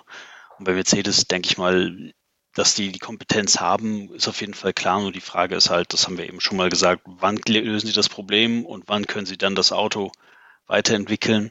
Äh, ich sehe durchaus möglich, dass sie äh, nächste Saison, das ist ziemlich halt weg, aber dort halt vielleicht auch schon äh, nur noch dritte Kraft sind und dass das vielleicht wirklich, wie Ruben eben sagte, eine Zeit braucht, über mehrere Jahre, bis sich das alles wieder dann zusammenschiebt.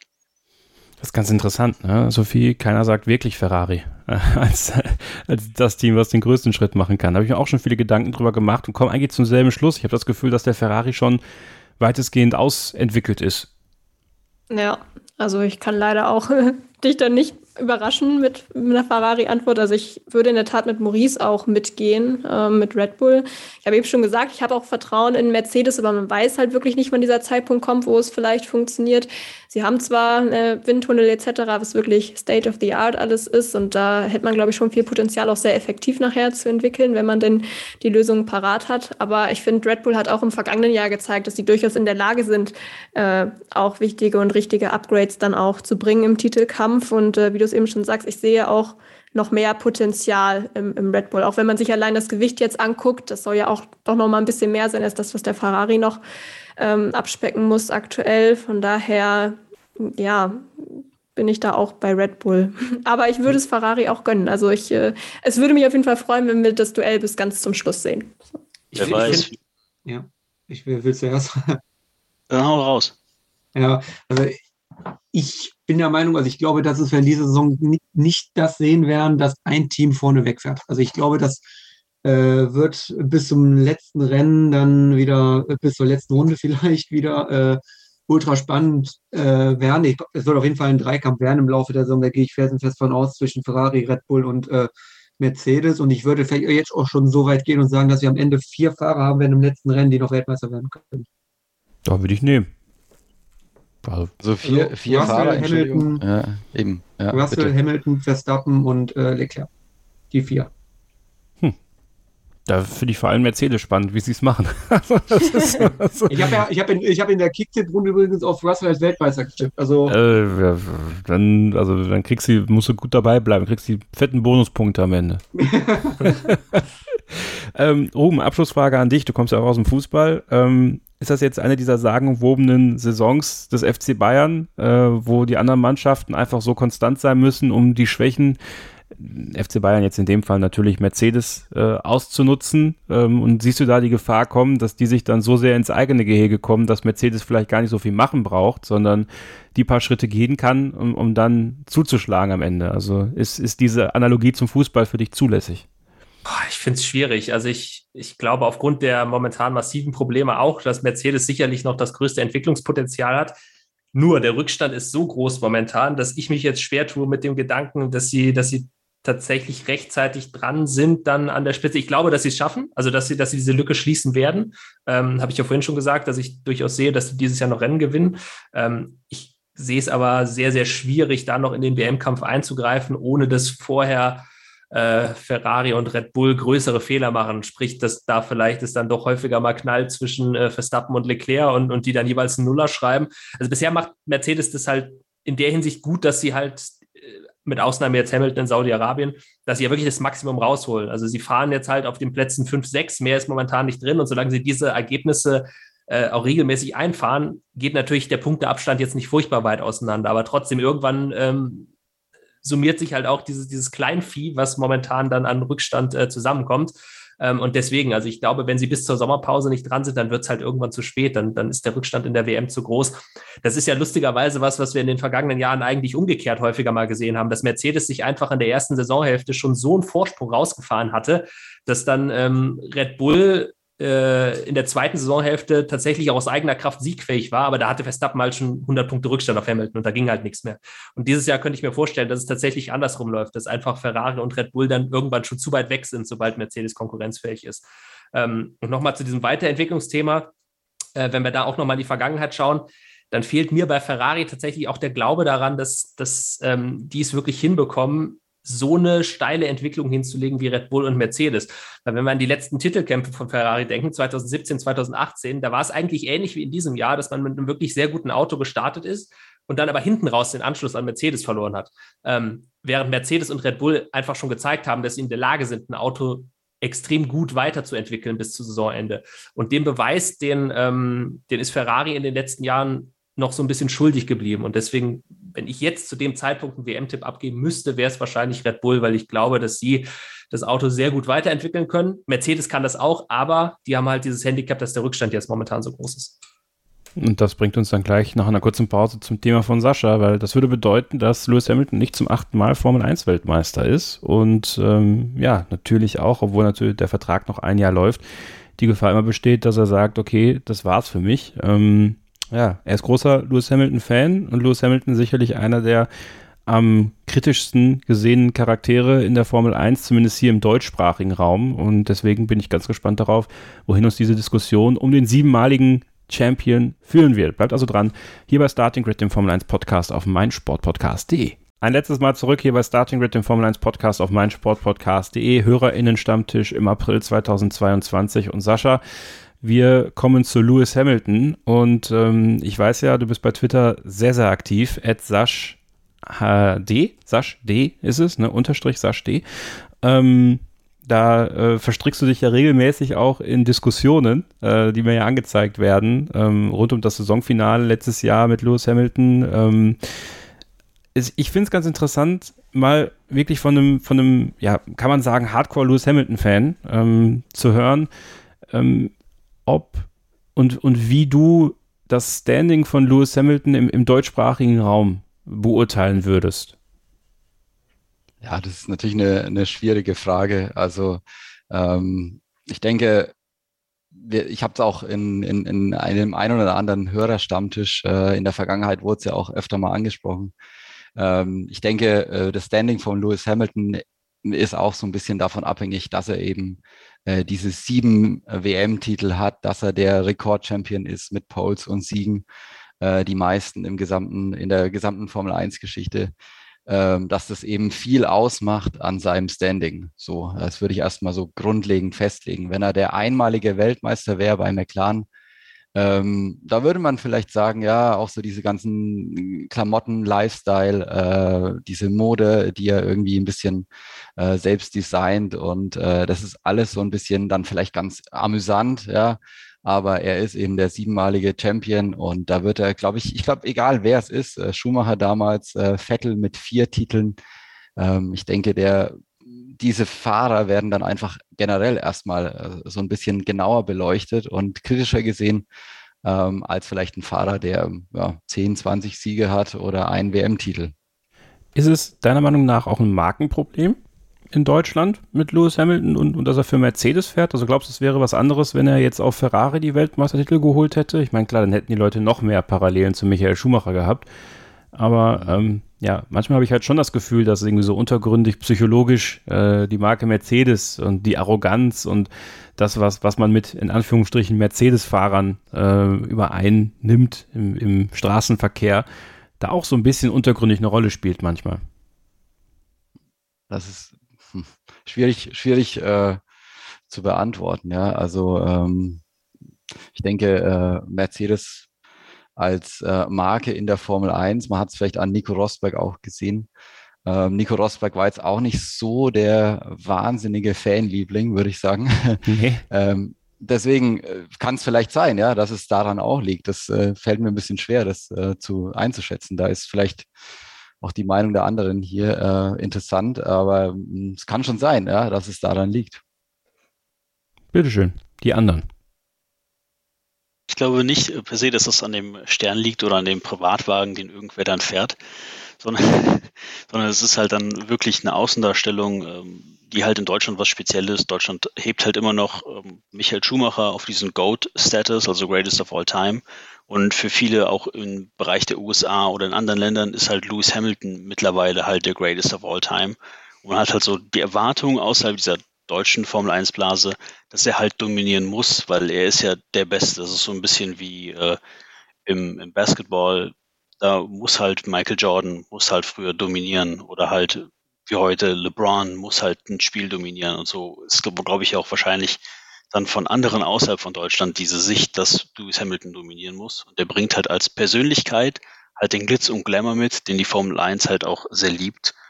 Und zum Kontrast hat man zumindest bei Mercedes halt dann Toto Wolf, der halt so ein bisschen der äh, störrische Österreicher ist, der diese Mentalität mitbringt, die halt auch sehr auf das Team halt abfährt und so diesen Glitz und Glamour, zumindest in dem, was wir so mitbekommen, halt nicht da ist.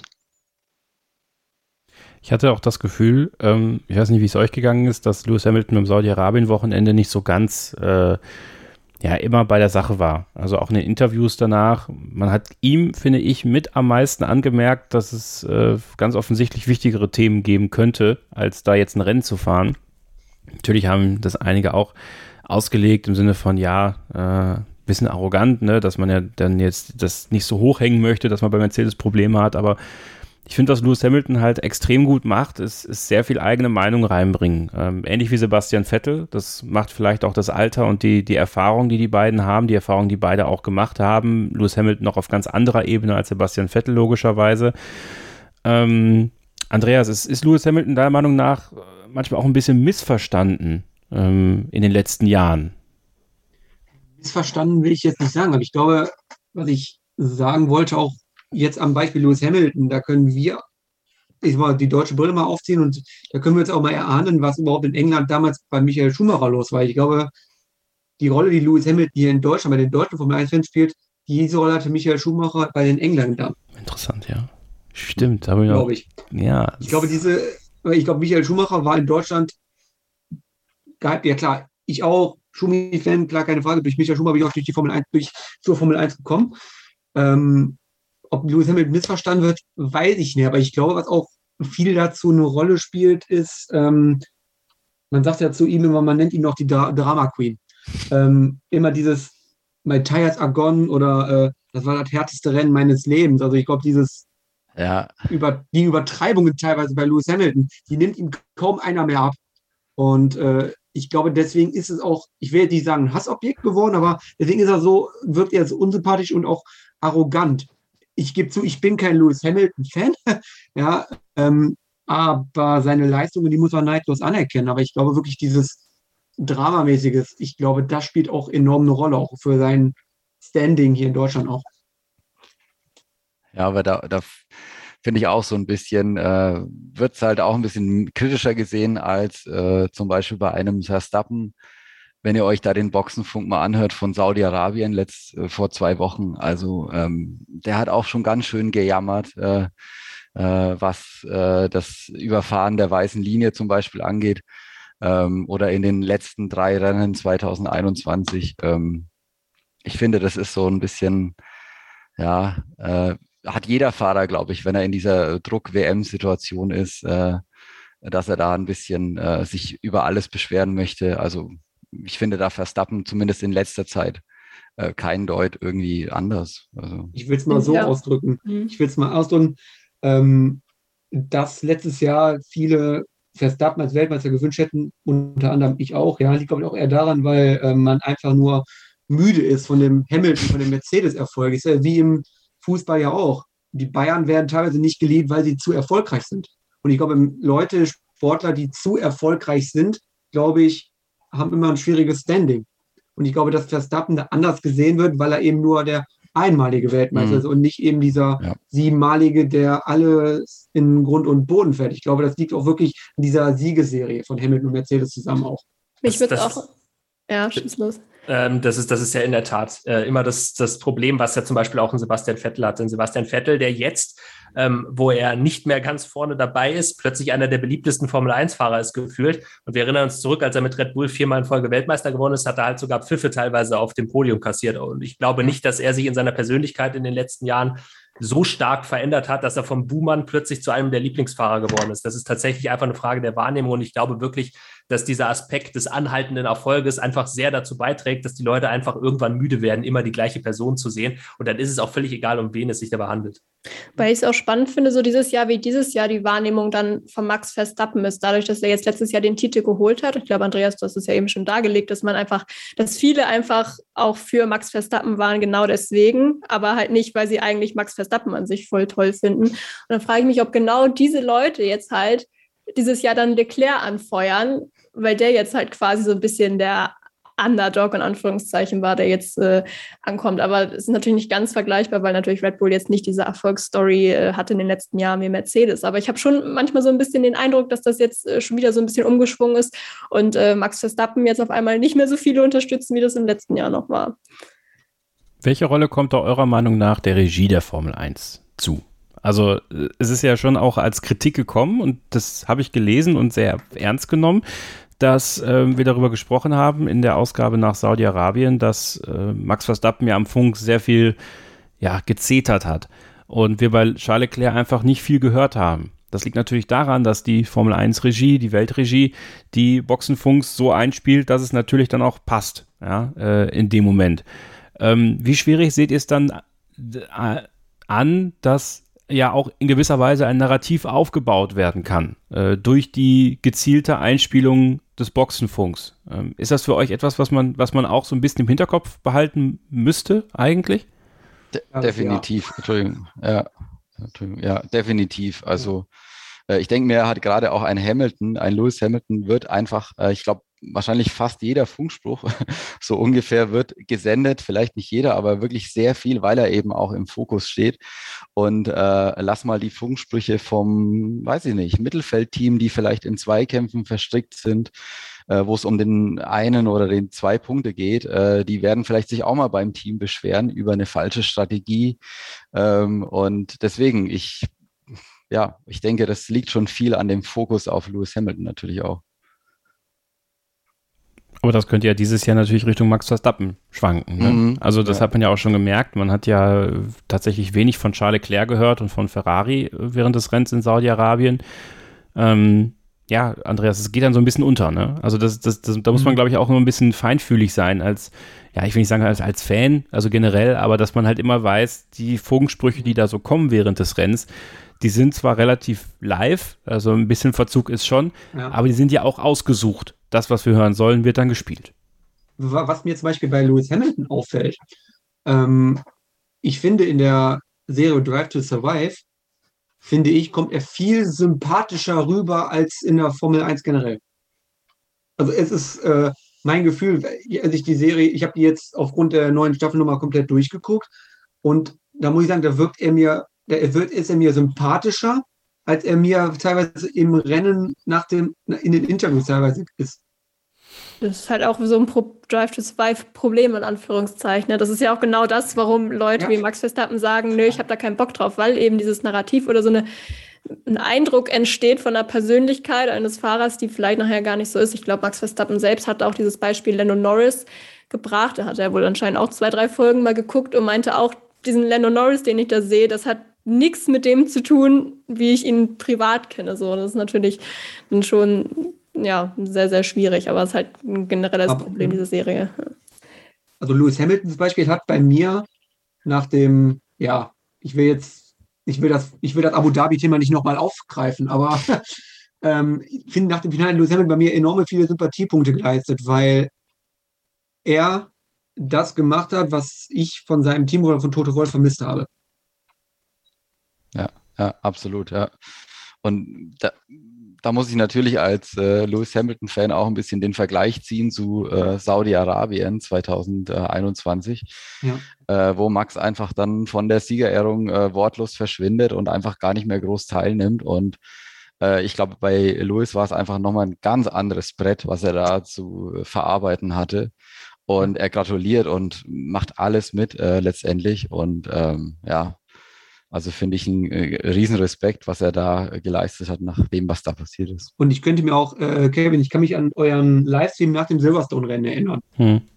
wo du die Frage gestellt hattest, wenn es umgekehrt gewesen wäre, Max Verstappen hätte Hamilton abgeschossen, würden wir ganz anders diskutieren. Mhm. Ja.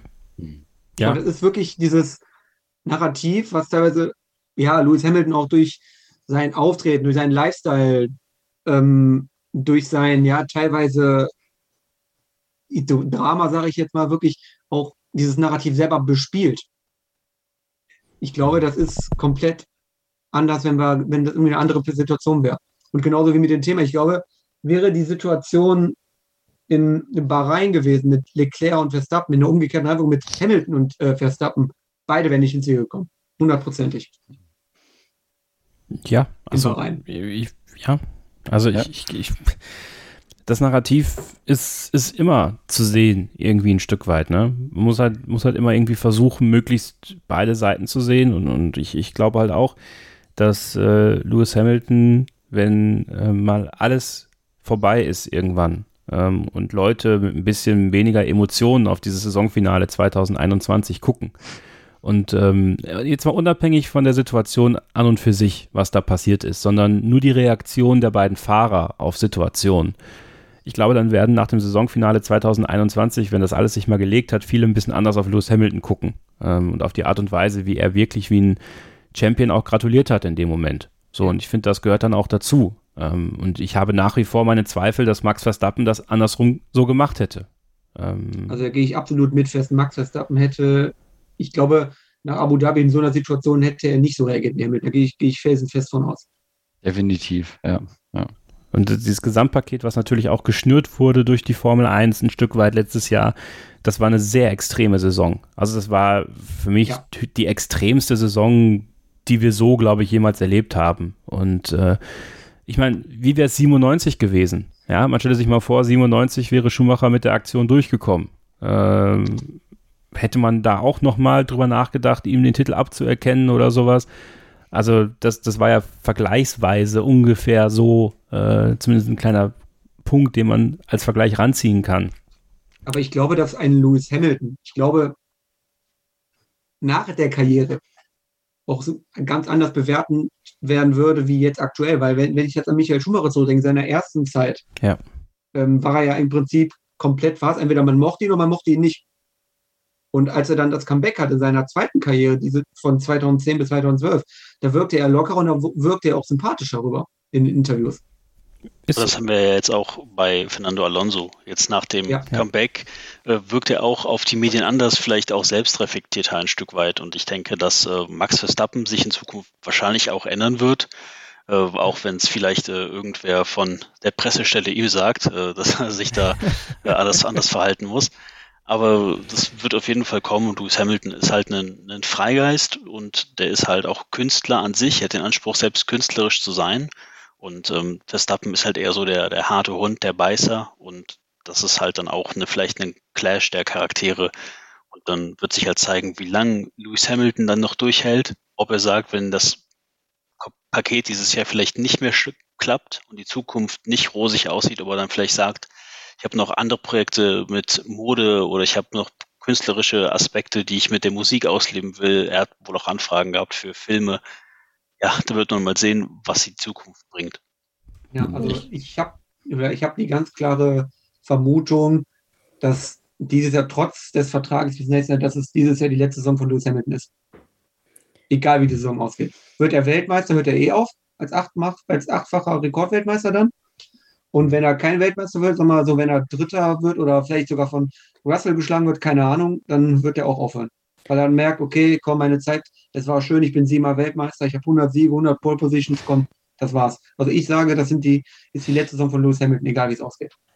Da, da, würde ich ein bisschen widersprechen. Also äh, natürlich, man muss immer schauen, wenn es tatsächlich so kommt, dass er von Russell vielleicht äh, wirklich ja die ganze Saison über äh, äh, sag ich mal, ähm, gebügelt wird, äh, dass äh, Russell da die Oberhand hat, dann vielleicht. Aber ich, ich denke mir, wenn vielleicht dieser Turnaround bei Mercedes ein bisschen spät kommt, so ab Mitte der Saison und es reicht einfach nicht mehr für den WM-Titel, äh, dass dann Lewis trotzdem nochmal dieses nächste Jahr probiert, äh, weil sie dann vielleicht auch wissen, okay, äh, wir wissen, wo das Problem liegt im Mercedes und wir haben es jetzt im Griff.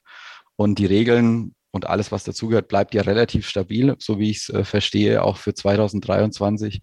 Also ich glaube schon, dass er da dann nochmal diesen äh, Versuch starten würde. Ich glaube, es kommt halt echt auch ein bisschen darauf an, ne, was für einen Fortschritt er wirklich in der Saison sieht. Also klar, mhm. wenn es mhm. jetzt wirklich bis zum Ende des Jahres so weiterläuft wie jetzt, dann gut, würde ich vielleicht auch nochmal einen zweiten Gedanken daran verschwenden, sozusagen. Aber trotzdem, ich glaube aktuell nicht, dass er aufhört. Trotzdem bin ich sehr gespannt, wenn das jetzt erstmal mit den Problemen noch länger so weiterläuft, wie dann seine Motivation in diesem Jahr so ist, weil er ist diese Situation halt einfach nicht gewohnt und ich glaube auch nicht, dass er das jetzt als besonders tolle Herausforderung irgendwie ansehen wird, sondern schon auch eher als Rückschlag. Und muss auch sagen, die letzte Saison, wir haben ja jetzt eben schon kurz darüber gesprochen, war ohnehin anstrengend genug für ihn, so wie alle und äh, so wie für alle. Und vielleicht schaltet man da dann, wenn man merkt, es wird nichts, äh, vielleicht doch nochmal lieber einen Gang runter. Und ähm, vielleicht, was er ja letztes jetzt auch noch gepostet hat auf Instagram, ja, ähm, auch zu der mentalen Belastung hat er sich da ja nochmal ein bisschen geäußert und meinte auch, dass diese tägliche Motivation auch wirklich ein richtiger Kraftakt für ihn ist. Und da hängt ja auch total viel dran. Das ist ja nicht nur das Rennen auf der Strecke, ist ja auch alles drumherum, zu deinem Trainingsplan einhalten muss, das die ganzen Medientermine. Und das fällt bestimmt alles leichter. Wenn man erfolgreich ist, dann nimmt man das wahrscheinlich noch eher in Kauf. Ähm, ja, von daher, ich glaube nicht zwangsläufig, dass er den Helm an den Nagel hängt, aber ich bin gespannt, wie er jetzt in dieser Situation äh, oder in dieser Saison noch damit umgeht.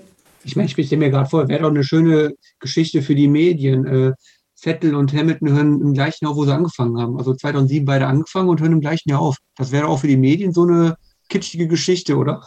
Ja, natürlich. Also damit würde aber auch äh, das Ende einer Ära tatsächlich nochmal irgendwie ja. äh, reinkommen. Ne? Also das hätte auf vielen Ebenen sicherlich einen gewissen Impact. Ähm, aber ich glaube auch aufs Interesse der Formel 1. Also ich glaube, dass wenn ähm, Vettel und Hamilton zusammen aufhören, das wird, ein, wird einen kleinen Bruch geben in der Art und Weise. Genau wie damals bei Michael Schumacher erstes Karriereende. Genau. Der Formel 1 der Bruch. Ja, ja, ja, Also mehr als bei Fernando Alonso zum Beispiel. Also ich glaube nicht, ja, dass, dass die Formel 1 viele Fans durch den Weggang von Fernando Alonso nach McLaren verloren hat. Ähm, aber ich glaube, es, es, es, wird einen Impact haben, wenn, wenn Vettel und Hamilton aufhören, weil es einfach auch eine Rivalität und, und zwei Fahrer ja. waren, die sehr viele Fans sehr lange begleitet haben. Also sowohl in, in Großbritannien als auch in Deutschland. Ja. Deswegen. Aber noch sind sie ja da. Sebastian Vettel wird auch wieder fahren am Wochenende in Australien, ähm, wird sein erstes Saisonrennen haben. Er ist einfach Nostalgiker. Er möchte den Saisonstart einfach in Australien haben. Hat sich gedacht, komm, Saudi-Arabien, das lasse ich sein und äh, komme dann direkt nach Melbourne, gehe nicht über los und ziehe keine 5000 Mark ein. Ähm, nee, ich, ich freue mich drauf, ihn, ihn wiederzusehen. Ähm, ist, ist dann doch äh, so, dass äh, ja, das war zwar nett mit Nico Hülkenberg, aber, aber noch gehört da Sebastian Vettel ins Auto, obwohl ich immer noch skeptisch bin, dass er die Saison auch zu Ende fährt für Aston Martin, aber das ist auch wieder ein Thema für einen anderen Podcast. Ähm, ja, was glaubt ihr? Kann Sebastian Vettel in Australien, eine Strecke, auf, auf der er ja auch bereits gewonnen hat, zuletzt ja mit Ferrari vor einigen Jahren, wir erinnern uns an dieses ikonische Bild, als er halb aus dem Auto raushängend Maurizio Arrivabene die Hand ge gegeben hat und alle dachten so, jetzt geht's richtig ab, jetzt will er Weltmeister auf Ferrari. Ähm, Glaubt ihr, er kann Aston Martin irgendwie ein Stück nach vorne bringen oder ist es auch für ihn zu schwer, diese, diese grüne Gurke ans Laufen zu kriegen? Also ich denke, wenn äh, Aston, also Sebastian Vettel macht auf jeden Fall ein Auto besser, aber die Frage ist halt, kriegt Aston Martin das Porpoising hin? Und wenn sie es hinkriegen, funktioniert dann den Ground-Effekt, den sie erzeugen wollen, und wenn das Auto dann nach vorne gespült wird, dann kann ich mir vorstellen, dass Vettel da auch was reißen kann. Aber im Großen und Ganzen sehe ich eigentlich, äh, Aston Martin muss Williams schlagen für äh, jetzt in Australien und äh, alles andere zählt nicht. Ich freue mich ja total, dass Sebastian Vettel zurück ist. Einfach aus dem Grund, weil ich glaube, dass wir dann jetzt mal eher auch eine Referenz haben, wo diese grüne Gurke jetzt wirklich steht, weil Gut, Nico Hülkenberg kannst du, glaube ich, nicht so viel erwarten. Er hat einen guten Job gemacht, aber trotzdem ist das vielleicht nicht das Maximum, was er da rausholen konnte, was auch völlig verständlich ist.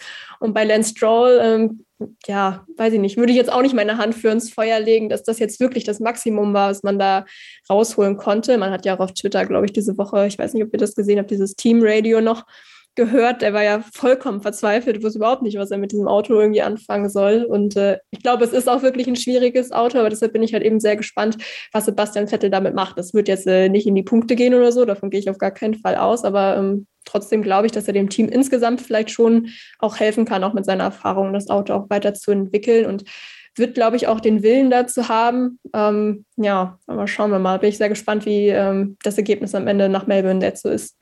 Potenzial, dass äh, Vettel das durchaus das Auto weiterbringen kann, sehe ich auch, aber ich zweifle eher an seiner Motivation in dieser Saison. Mhm. Also ich, ich glaube, der hat mit der Formel 1 gedanklich schon komplett abgeschlossen. Ähm, klar, auch ich würde mich freuen, wenn er nochmal Erfolg hat. Aber ich glaube, wenn einer die grüne Gurke in eine Punkte irgendwie auf Platz 10 fahren kann, dann ist er es, weil äh, man muss bedenken, Nico Hülkenberg hatte keine Testkilometer mit dem Auto. Vettel hatte die Testkilometer und er weiß, worauf er sich da einlässt. Und ich glaube, dass er ein größeres Talent hat als Lance Stroll. Ich denke, das ist, äh, ich, ich weiß nicht, ob das jemand nicht bestreiten möchte. ähm, ich glaube, Lance Stroll ich glaube, der würde sogar in einem Mercedes nicht Weltmeister werden, habe ich das Gefühl, oder in einem Ferrari. Ähm, Also ich glaube, wenn, wenn einer ein Wunder mit dem Auto vollbringen kann, dann ist es äh, Vettel, aber ich zweifle wirklich an seiner Motivation und ein unmotivierter Vettel bringt auch Aston Martin nichts weiter. Ich befürchte eher, dass ihm das äh, Michael Schumacher Schicksal le leidet, wenn er aufhört, werden die Erfolge kommen. Also das Motivation finde ich ist ein gutes Thema. Nur ich frage mich halt, Kevin, du hast ja auch gerade gesagt, ne, du bist nicht sicher, ob er die Saison zu Ende fährt. Aber ich frage mich dann wirklich, wenn er sie nicht zu Ende fahren sollte, dann könnte er es ja auch jetzt gleich sein lassen. Warum sollte man dann sich jetzt dann noch irgendwie zurückquälen, äh, wenn man sagen könnte, okay, ich lasse es jetzt einfach gleich. Von daher weiß ich nicht, habe ich doch irgendwie noch die Hoffnung, dass er zumindest so ein bisschen äh, auch äh, den Willen hat, dieses Jahr noch äh, das Team weiter nach vorne zu bringen. Wobei ich mich da halt auch immer frage, wie, wie langfristig er da denkt, weil, wie gesagt, eigentlich ist Aston Martin das ganze Projekt ja eher langfristig äh, ausgerichtet, auch wenn Lawrence Stroll, das äh, weiß ich nicht, ob er das selbst überhaupt manchmal so realisiert, aber ähm, von daher ist ja die Frage, okay, selbst wenn er diese Saison jetzt irgendwie noch was verbessern kann, ist halt die Frage, was es überhaupt die nächsten Jahre noch bringt, wenn er halt, ja, wenn vielleicht eh nicht mehr da ist. Also ja, sehr schwierige Situation für ihn irgendwie auch. Also treu, glaube ich, ist er schon. Ich glaube, er wird seinen Vertrag einhalten. Ähm, aber er wird nicht über die Saison hinaus da fahren. Und ich, ich muss ehrlich sagen, ich glaube, es hätte ihm gut getan, nach Ferrari einen Schlussstrich zu ziehen unter dem Kapitel der Formel 1. Ja, mehr über Sebastian Vettel haben wir in der, in der letzten Ausgabe besprochen. Also wenn ihr da ja. nochmal ein bisschen mehr hören wollt, dann, dann empfehlen wir euch auf jeden Fall da auch nochmal reinzuhören. Wurde sehr leidenschaftlich auch um Sebastian Vettel und haben so ein paar Ideen aufgeworfen, die, die nach dem Interview von Christian mit Dr. Helmut Marko aufgekommen sind, dass ihr auf dem Formel1.de YouTube-Kanal euch anschauen könnt. Sehr, sehr gutes Interview, wie ich finde. Ähm, ja, und wenn wir dann mal so ein bisschen nach vorne schauen, ähm, ich habe es gerade schon angesprochen, so ein paar Ecken wurden verändert im Albert Park alles ein bisschen flüssiger. Ähm, wem kommt das jetzt zugute, Sascha? Ähm, Red Bull oder, oder Ferrari? Oder siehst du da irgendwie noch jemanden reinrutschen, äh, aka Mercedes? Also ich, ja, muss, wenn ich an Australien denke, muss ich erstmal auch an Haas denken und auch an Kevin Magnussen. Ja. Und äh, dass der Mick natürlich schon jetzt nach den ersten zwei Rennen extrem unter Druck steht. Und wenn man sich Kevin Magnussen anschaut in, in Australien, ähm, das sieht eigentlich ganz gut aus. Also für ihn. Äh, ich glaube, er hat da sein erstes Podium geholt mit McLaren, äh, damals direkt im ersten Rennen. Und äh, war auch sonst immer im Haas relativ gut äh, dabei in den Top 5 oder Top 6. Ähm, bis dann irgendwelche ganz äh, unglücklichen Ausfälle dazu geführt haben, dass er doch nicht ins Ziel kam. Also das wird schwer für den Mick, äh, das vielleicht mal zum, zum, für den Mick auch äh, ein wichtiges Rennen. Und ansonsten muss man sehen, was die DRS-Zonen bringen. Also klar, äh, äh, es ist, denke ich, schon wieder möglich, in Australien dann zu überholen. Ähm, ich denke trotzdem, Ferrari, Red Bull wird weiterhin ähm, vorne sich einen Zweikampf liefern und wer es am Ende macht, ist wahrscheinlich jetzt echt schwer zu sagen. Maurice, wie wichtig wäre es für Ferrari jetzt in Australien direkt wieder zurückzuschlagen, nachdem man äh, in Saudi-Arabien den, den kürzeren gezogen hat gegen Max Verstappen. Also besonders natürlich Charles Leclerc, obwohl Carlos Sainz, da wäre ein Sieg natürlich jetzt auch äh, ganz, ganz wichtig, auch im, im teaminternen Kampf in Australien. Carlos Sainz braucht auf jeden Fall krasse Erfolge, der muss liefern, aber er fühlt sich halt mit dem Auto nicht wohl und das ist halt dann ein Thema, was vielleicht sein kann, dass er die komplette Generation, wenn sich da nicht verändert, halt Probleme hat. Ich sehe halt momentan eher Charles Leclerc vorne, auch jetzt in Australien.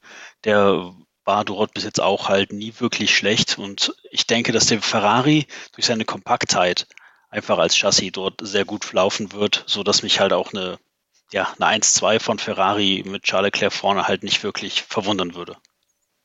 Eigentlich interessant, ne, Andreas, dass wir so jetzt so weit schon sind wieder. Ne? Dass, dass es nicht mehr verwundert, dass wir ein 1-2 von, von Ferrari sehen könnten. Also äh, zeigt eigentlich wirklich, was für einen signifikanten Schritt die gemacht haben. Ja, ja, aber ich sehe kein 1-2 für Ferrari in Melbourne, sondern ich sehe wirklich, klar, Red Bull und äh, Ferrari in Melbourne noch vorne. Aber ich würde das wirklich eher so sehen wie Bahrain und in äh, Saudi-Arabien. Es wird ein Zweikampf zwischen ähm, Charles Leclerc und äh, Max Verstappen und ich glaube mit einem besseren Ausgang für Max Verstappen. Ja, tippen wir das Ganze natürlich gleich auch noch. Unser Kicktipp-Spiel läuft ja, kicktipp.de slash startinggridmsr. Ähm, seid da auf jeden Fall dabei, wenn ihr schon angemeldet seid. Ich weiß gerade gar nicht, ob wir offene Plätze haben. Unser Spielleiter Christoph hat das alles im Blick, ähm, ist da immer aktiv und versucht dann auch die Auswertung sehr schnell nach Rennende zu machen, sodass ihr da auch eure Ergebnisse habt. Äh, wie gesagt, wir sind gerade dabei, äh, schöne Preise hier äh, zu verlosen und äh, ich kann euch jetzt schon den, den Platz 3 Preis nennen. Ähm, ist ein Unikat, das gibt's so. Ja, wahrscheinlich äh, gibt es das auch zu kaufen, ja, aber ihr bekommt es von, von mir, von uns. Also der zweite Platz bekommt ja das äh, Spa-Francorchamps Monopoly und der dritte Platz bekommt eine Pirelli-Kappe. Ja, da steht zwar erster drauf, aber bei uns kriegt der dritte den Preis für den ersten. Ne? Ihr wisst schon, diese Kappe, die einst Lewis Hamilton zurückgeworfen bekommen hat von äh, Nico Rosberg. Also das ist der Platz drei und äh, für Platz 1 sind wir gerade dabei, ähm, einen Partner zu finden, der mit uns wirklich was Cooles verlost. Also bleibt da auf jeden Fall auch gespannt. Freue ich mich schon drauf, wenn wir das endlich bekannt geben dürfen. Äh, wird auf jeden Fall was, was Schönes sein, was äh, hoffentlich auch gut bei euch zu Hause aussehen wird. Ähm, ja, Sophie, äh, wenn wir nochmal auf dieses, dieses, äh, dieses Layout in Australien gucken, alles ein bisschen flüssiger, ähm, ein bisschen anders. Ähm, hast du Hoffnung auf ein spektakuläres Rennen, was ja die letzten Male in Australien nicht so der Fall war. Und äh, warte mal, es ist dein erstes Australien-Rennen, oder? Mhm. Ja. Ich habe gestern, das lief noch bei Sky, das 2014er Rennen in Australien, ja. glaube ich, noch gesehen. Aber ja, also quasi live ist es das erste. Ich freue mich schon sehr, muss ich sagen. Ähm, Aber du, dann hast, dann hast du ja das 2014er Rennen geguckt. Das war sozusagen ja altes Layout, alte. Es ist, es ist jetzt nicht super krass verändert worden. Ja, es gibt ein paar Stellen, die ein bisschen glatter gezogen worden sind, um um, um äh, auch höhere Geschwindigkeiten zu erlauben, die Kurven ein bisschen schneller gemacht. Aber es war jetzt nie, und das hatten wir am Anfang so ein bisschen besprochen, der absolute Bringer dieses Rennen. Aber glaubst du, mit diesen neuen Autos kann es besser funktionieren? Ja, ich weiß halt gar nicht, ob das dann an den neuen Autos liegt oder ob man nicht doch durch das neue Layout auch doch einiges verbessern kann. Wobei das finde ich halt so ein bisschen schade. Wir haben ja vorhin schon über die DRS-Zonen gesprochen, dass wir die jetzt nicht ganz loswerden, völlig okay, aber dass wir jetzt vier davon haben, finde ich ein bisschen schwierig, vor allem in diesem Jahr schon, wenn man dann auch so viele Änderungen noch hat, weil ich finde es immer komisch, mehrere Änderungen gleichzeitig aufeinander zu werfen, weil du gar nicht wirklich weißt, was jetzt welchen Effekt hatte. Von daher, ich hab, bin eigentlich schon relativ optimistisch, was die Änderungen auch angeht, weil ähm, die ja doch einige Stellen breiter gemacht haben und mehrere Linien da auch erlauben äh, wollen. Und äh, ja, durch das DRS glaube ich auch, dass es dann doch einige Überholmanöver geben kann. Ähm, andererseits finde ich die Reifenwahl auch relativ spannend. Man hat ja da den, ich glaube, C3 und C4 und dann aber als, nee, C2 und C3. C2, C3 und C5. C5, genau. Also ja. noch ein quasi eine Stufe dazwischen, finde ich sehr spannend. Und die Boxengasse wurde ja auch ähm, breiter gemacht, dadurch äh, wahrscheinlich auch das Tempolimit erhöht von 60 auf 80 km/h. Also ja, könnte ich mir vorstellen, dass vielleicht da noch Strategieoptionen irgendwie neu ähm, offengelegt werden. Also ja, ich bin mal vorsichtig optimistisch, aber ja, halt auch hauptsächlich, weil es eben auch breiter gemacht wurde, weil ich glaube, das Problem in Australien war ja auch so ein bisschen, dass diese Strecke einfach nicht gemacht war für die ja immer größer, breiter, länger werdenden Autos. Von daher, ja, lasse ich mich überraschen, aber bin äh, vorsichtig optimistisch. Was klar ist, früh aufstehen ist Pflicht, denn äh, das erste freie Training deutscher Zeit um 5 Uhr morgens am Freitag, um 8 Uhr morgens dann das zweite freie Training und das dritte freie Training um 5 Uhr morgens am Samstag. Das Qualifying um 8 Uhr morgens am Samstag und am Sonntag ab 7 Uhr dann das Rennen. Der große Preis von Australien ist zurück und wir tippen das Ganze jetzt. Wie immer die ersten drei, die Pole Position und wer wird letzter? Und äh, Sophie, du fängst an, bitte. Ähm, ich habe Paul Leclerc, dann Podium Verstappen, Leclerc, Perez, weil ich glaube, dass die Änderungen Red Bull vielleicht schon noch ein bisschen besser entgegenkommen. Und äh, als letzter habe ich Lance Stroll. Okay, Sascha, du bitte. Ja, ich, ich tippe äh, Paul äh, tatsächlich äh, Charles Leclerc wieder im Ferrari und auch Charles Leclerc gewinnt wieder das Rennen und zweiter Verstappen, dritter Sainz und letzter wird mh, hm, Latifi. Okay, Andreas. Ähm, Pol tippe ich ähm, Verstappen, ähm, Rennsieg auch Verstappen vor Leclerc und Perez sogar. Und letzter, wenn er keinen Unfall baut äh, und Safety Car auswählt, Latifi. Okay, Querverweis, ne? Äh, Maurice, du bitte. Äh, ich tippe mal auf äh, Leclerc, dann Verstappen und vielleicht machen wir mal ein Upset mit Alonso und letzter ist vielleicht Zunoda.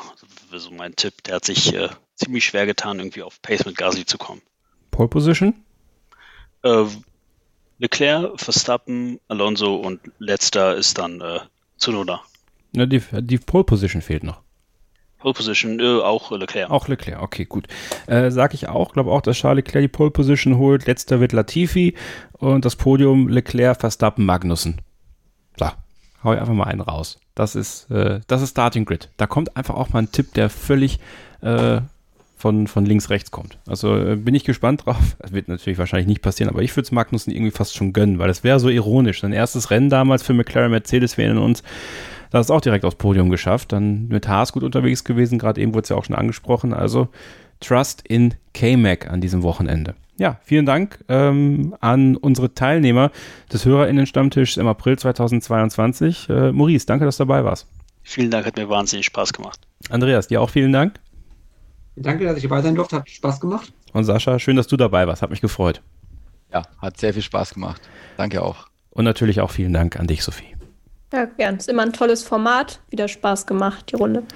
Nächste Woche dann wieder regulär. Nach dem großen Preis von Australien geht es dann mit der Rückschau weiter. Dann wird Sophie moderieren und Christian Nimmervoll wird zurück sein. Christian und mich könnt ihr natürlich am ganzen Wochenende auch auf dem YouTube-Kanal von Formel1.de sehen. Die Livestreams werden dann immer so um, ich schätze mal, irgendwie 10, 11, halb 12 sein. Äh, also gute Zeit. Dann äh, könnt ihr in eurer Mittagspause am Freitag vielleicht nochmal reinschauen und am Wochenende ja sowieso dann ähm, seid ihr herzlich eingeladen, das zu machen. Abonniert Starting Grid, wo ihr Starting Grid abonnieren könnt. Spotify, Apple Podcasts, dieser, wo es auch immer diesen Podcast gibt, wird uns sehr freuen. Und wenn ihr könnt, lasst da auf jeden Fall auch eine Bewertung da. Das hilft uns ungemein im Algorithmus weiter voranzukommen und noch vielen weiteren Formel 1-Fans diesen Podcast hier präsentieren zu dürfen. Das war Starting Grid, das war der HörerInnen-Stammtisch im April 2022. Wir bedanken uns bei euch fürs Zuhören. Bis zum nächsten Mal. Bleibt ihr bitte gesund, passt aufeinander auf und keep racing. Starting Grid, die Formel 1 Show mit Kevin Scheuren und Sophie Affeld in Zusammenarbeit mit motorsporttotal.com und Formel1.de.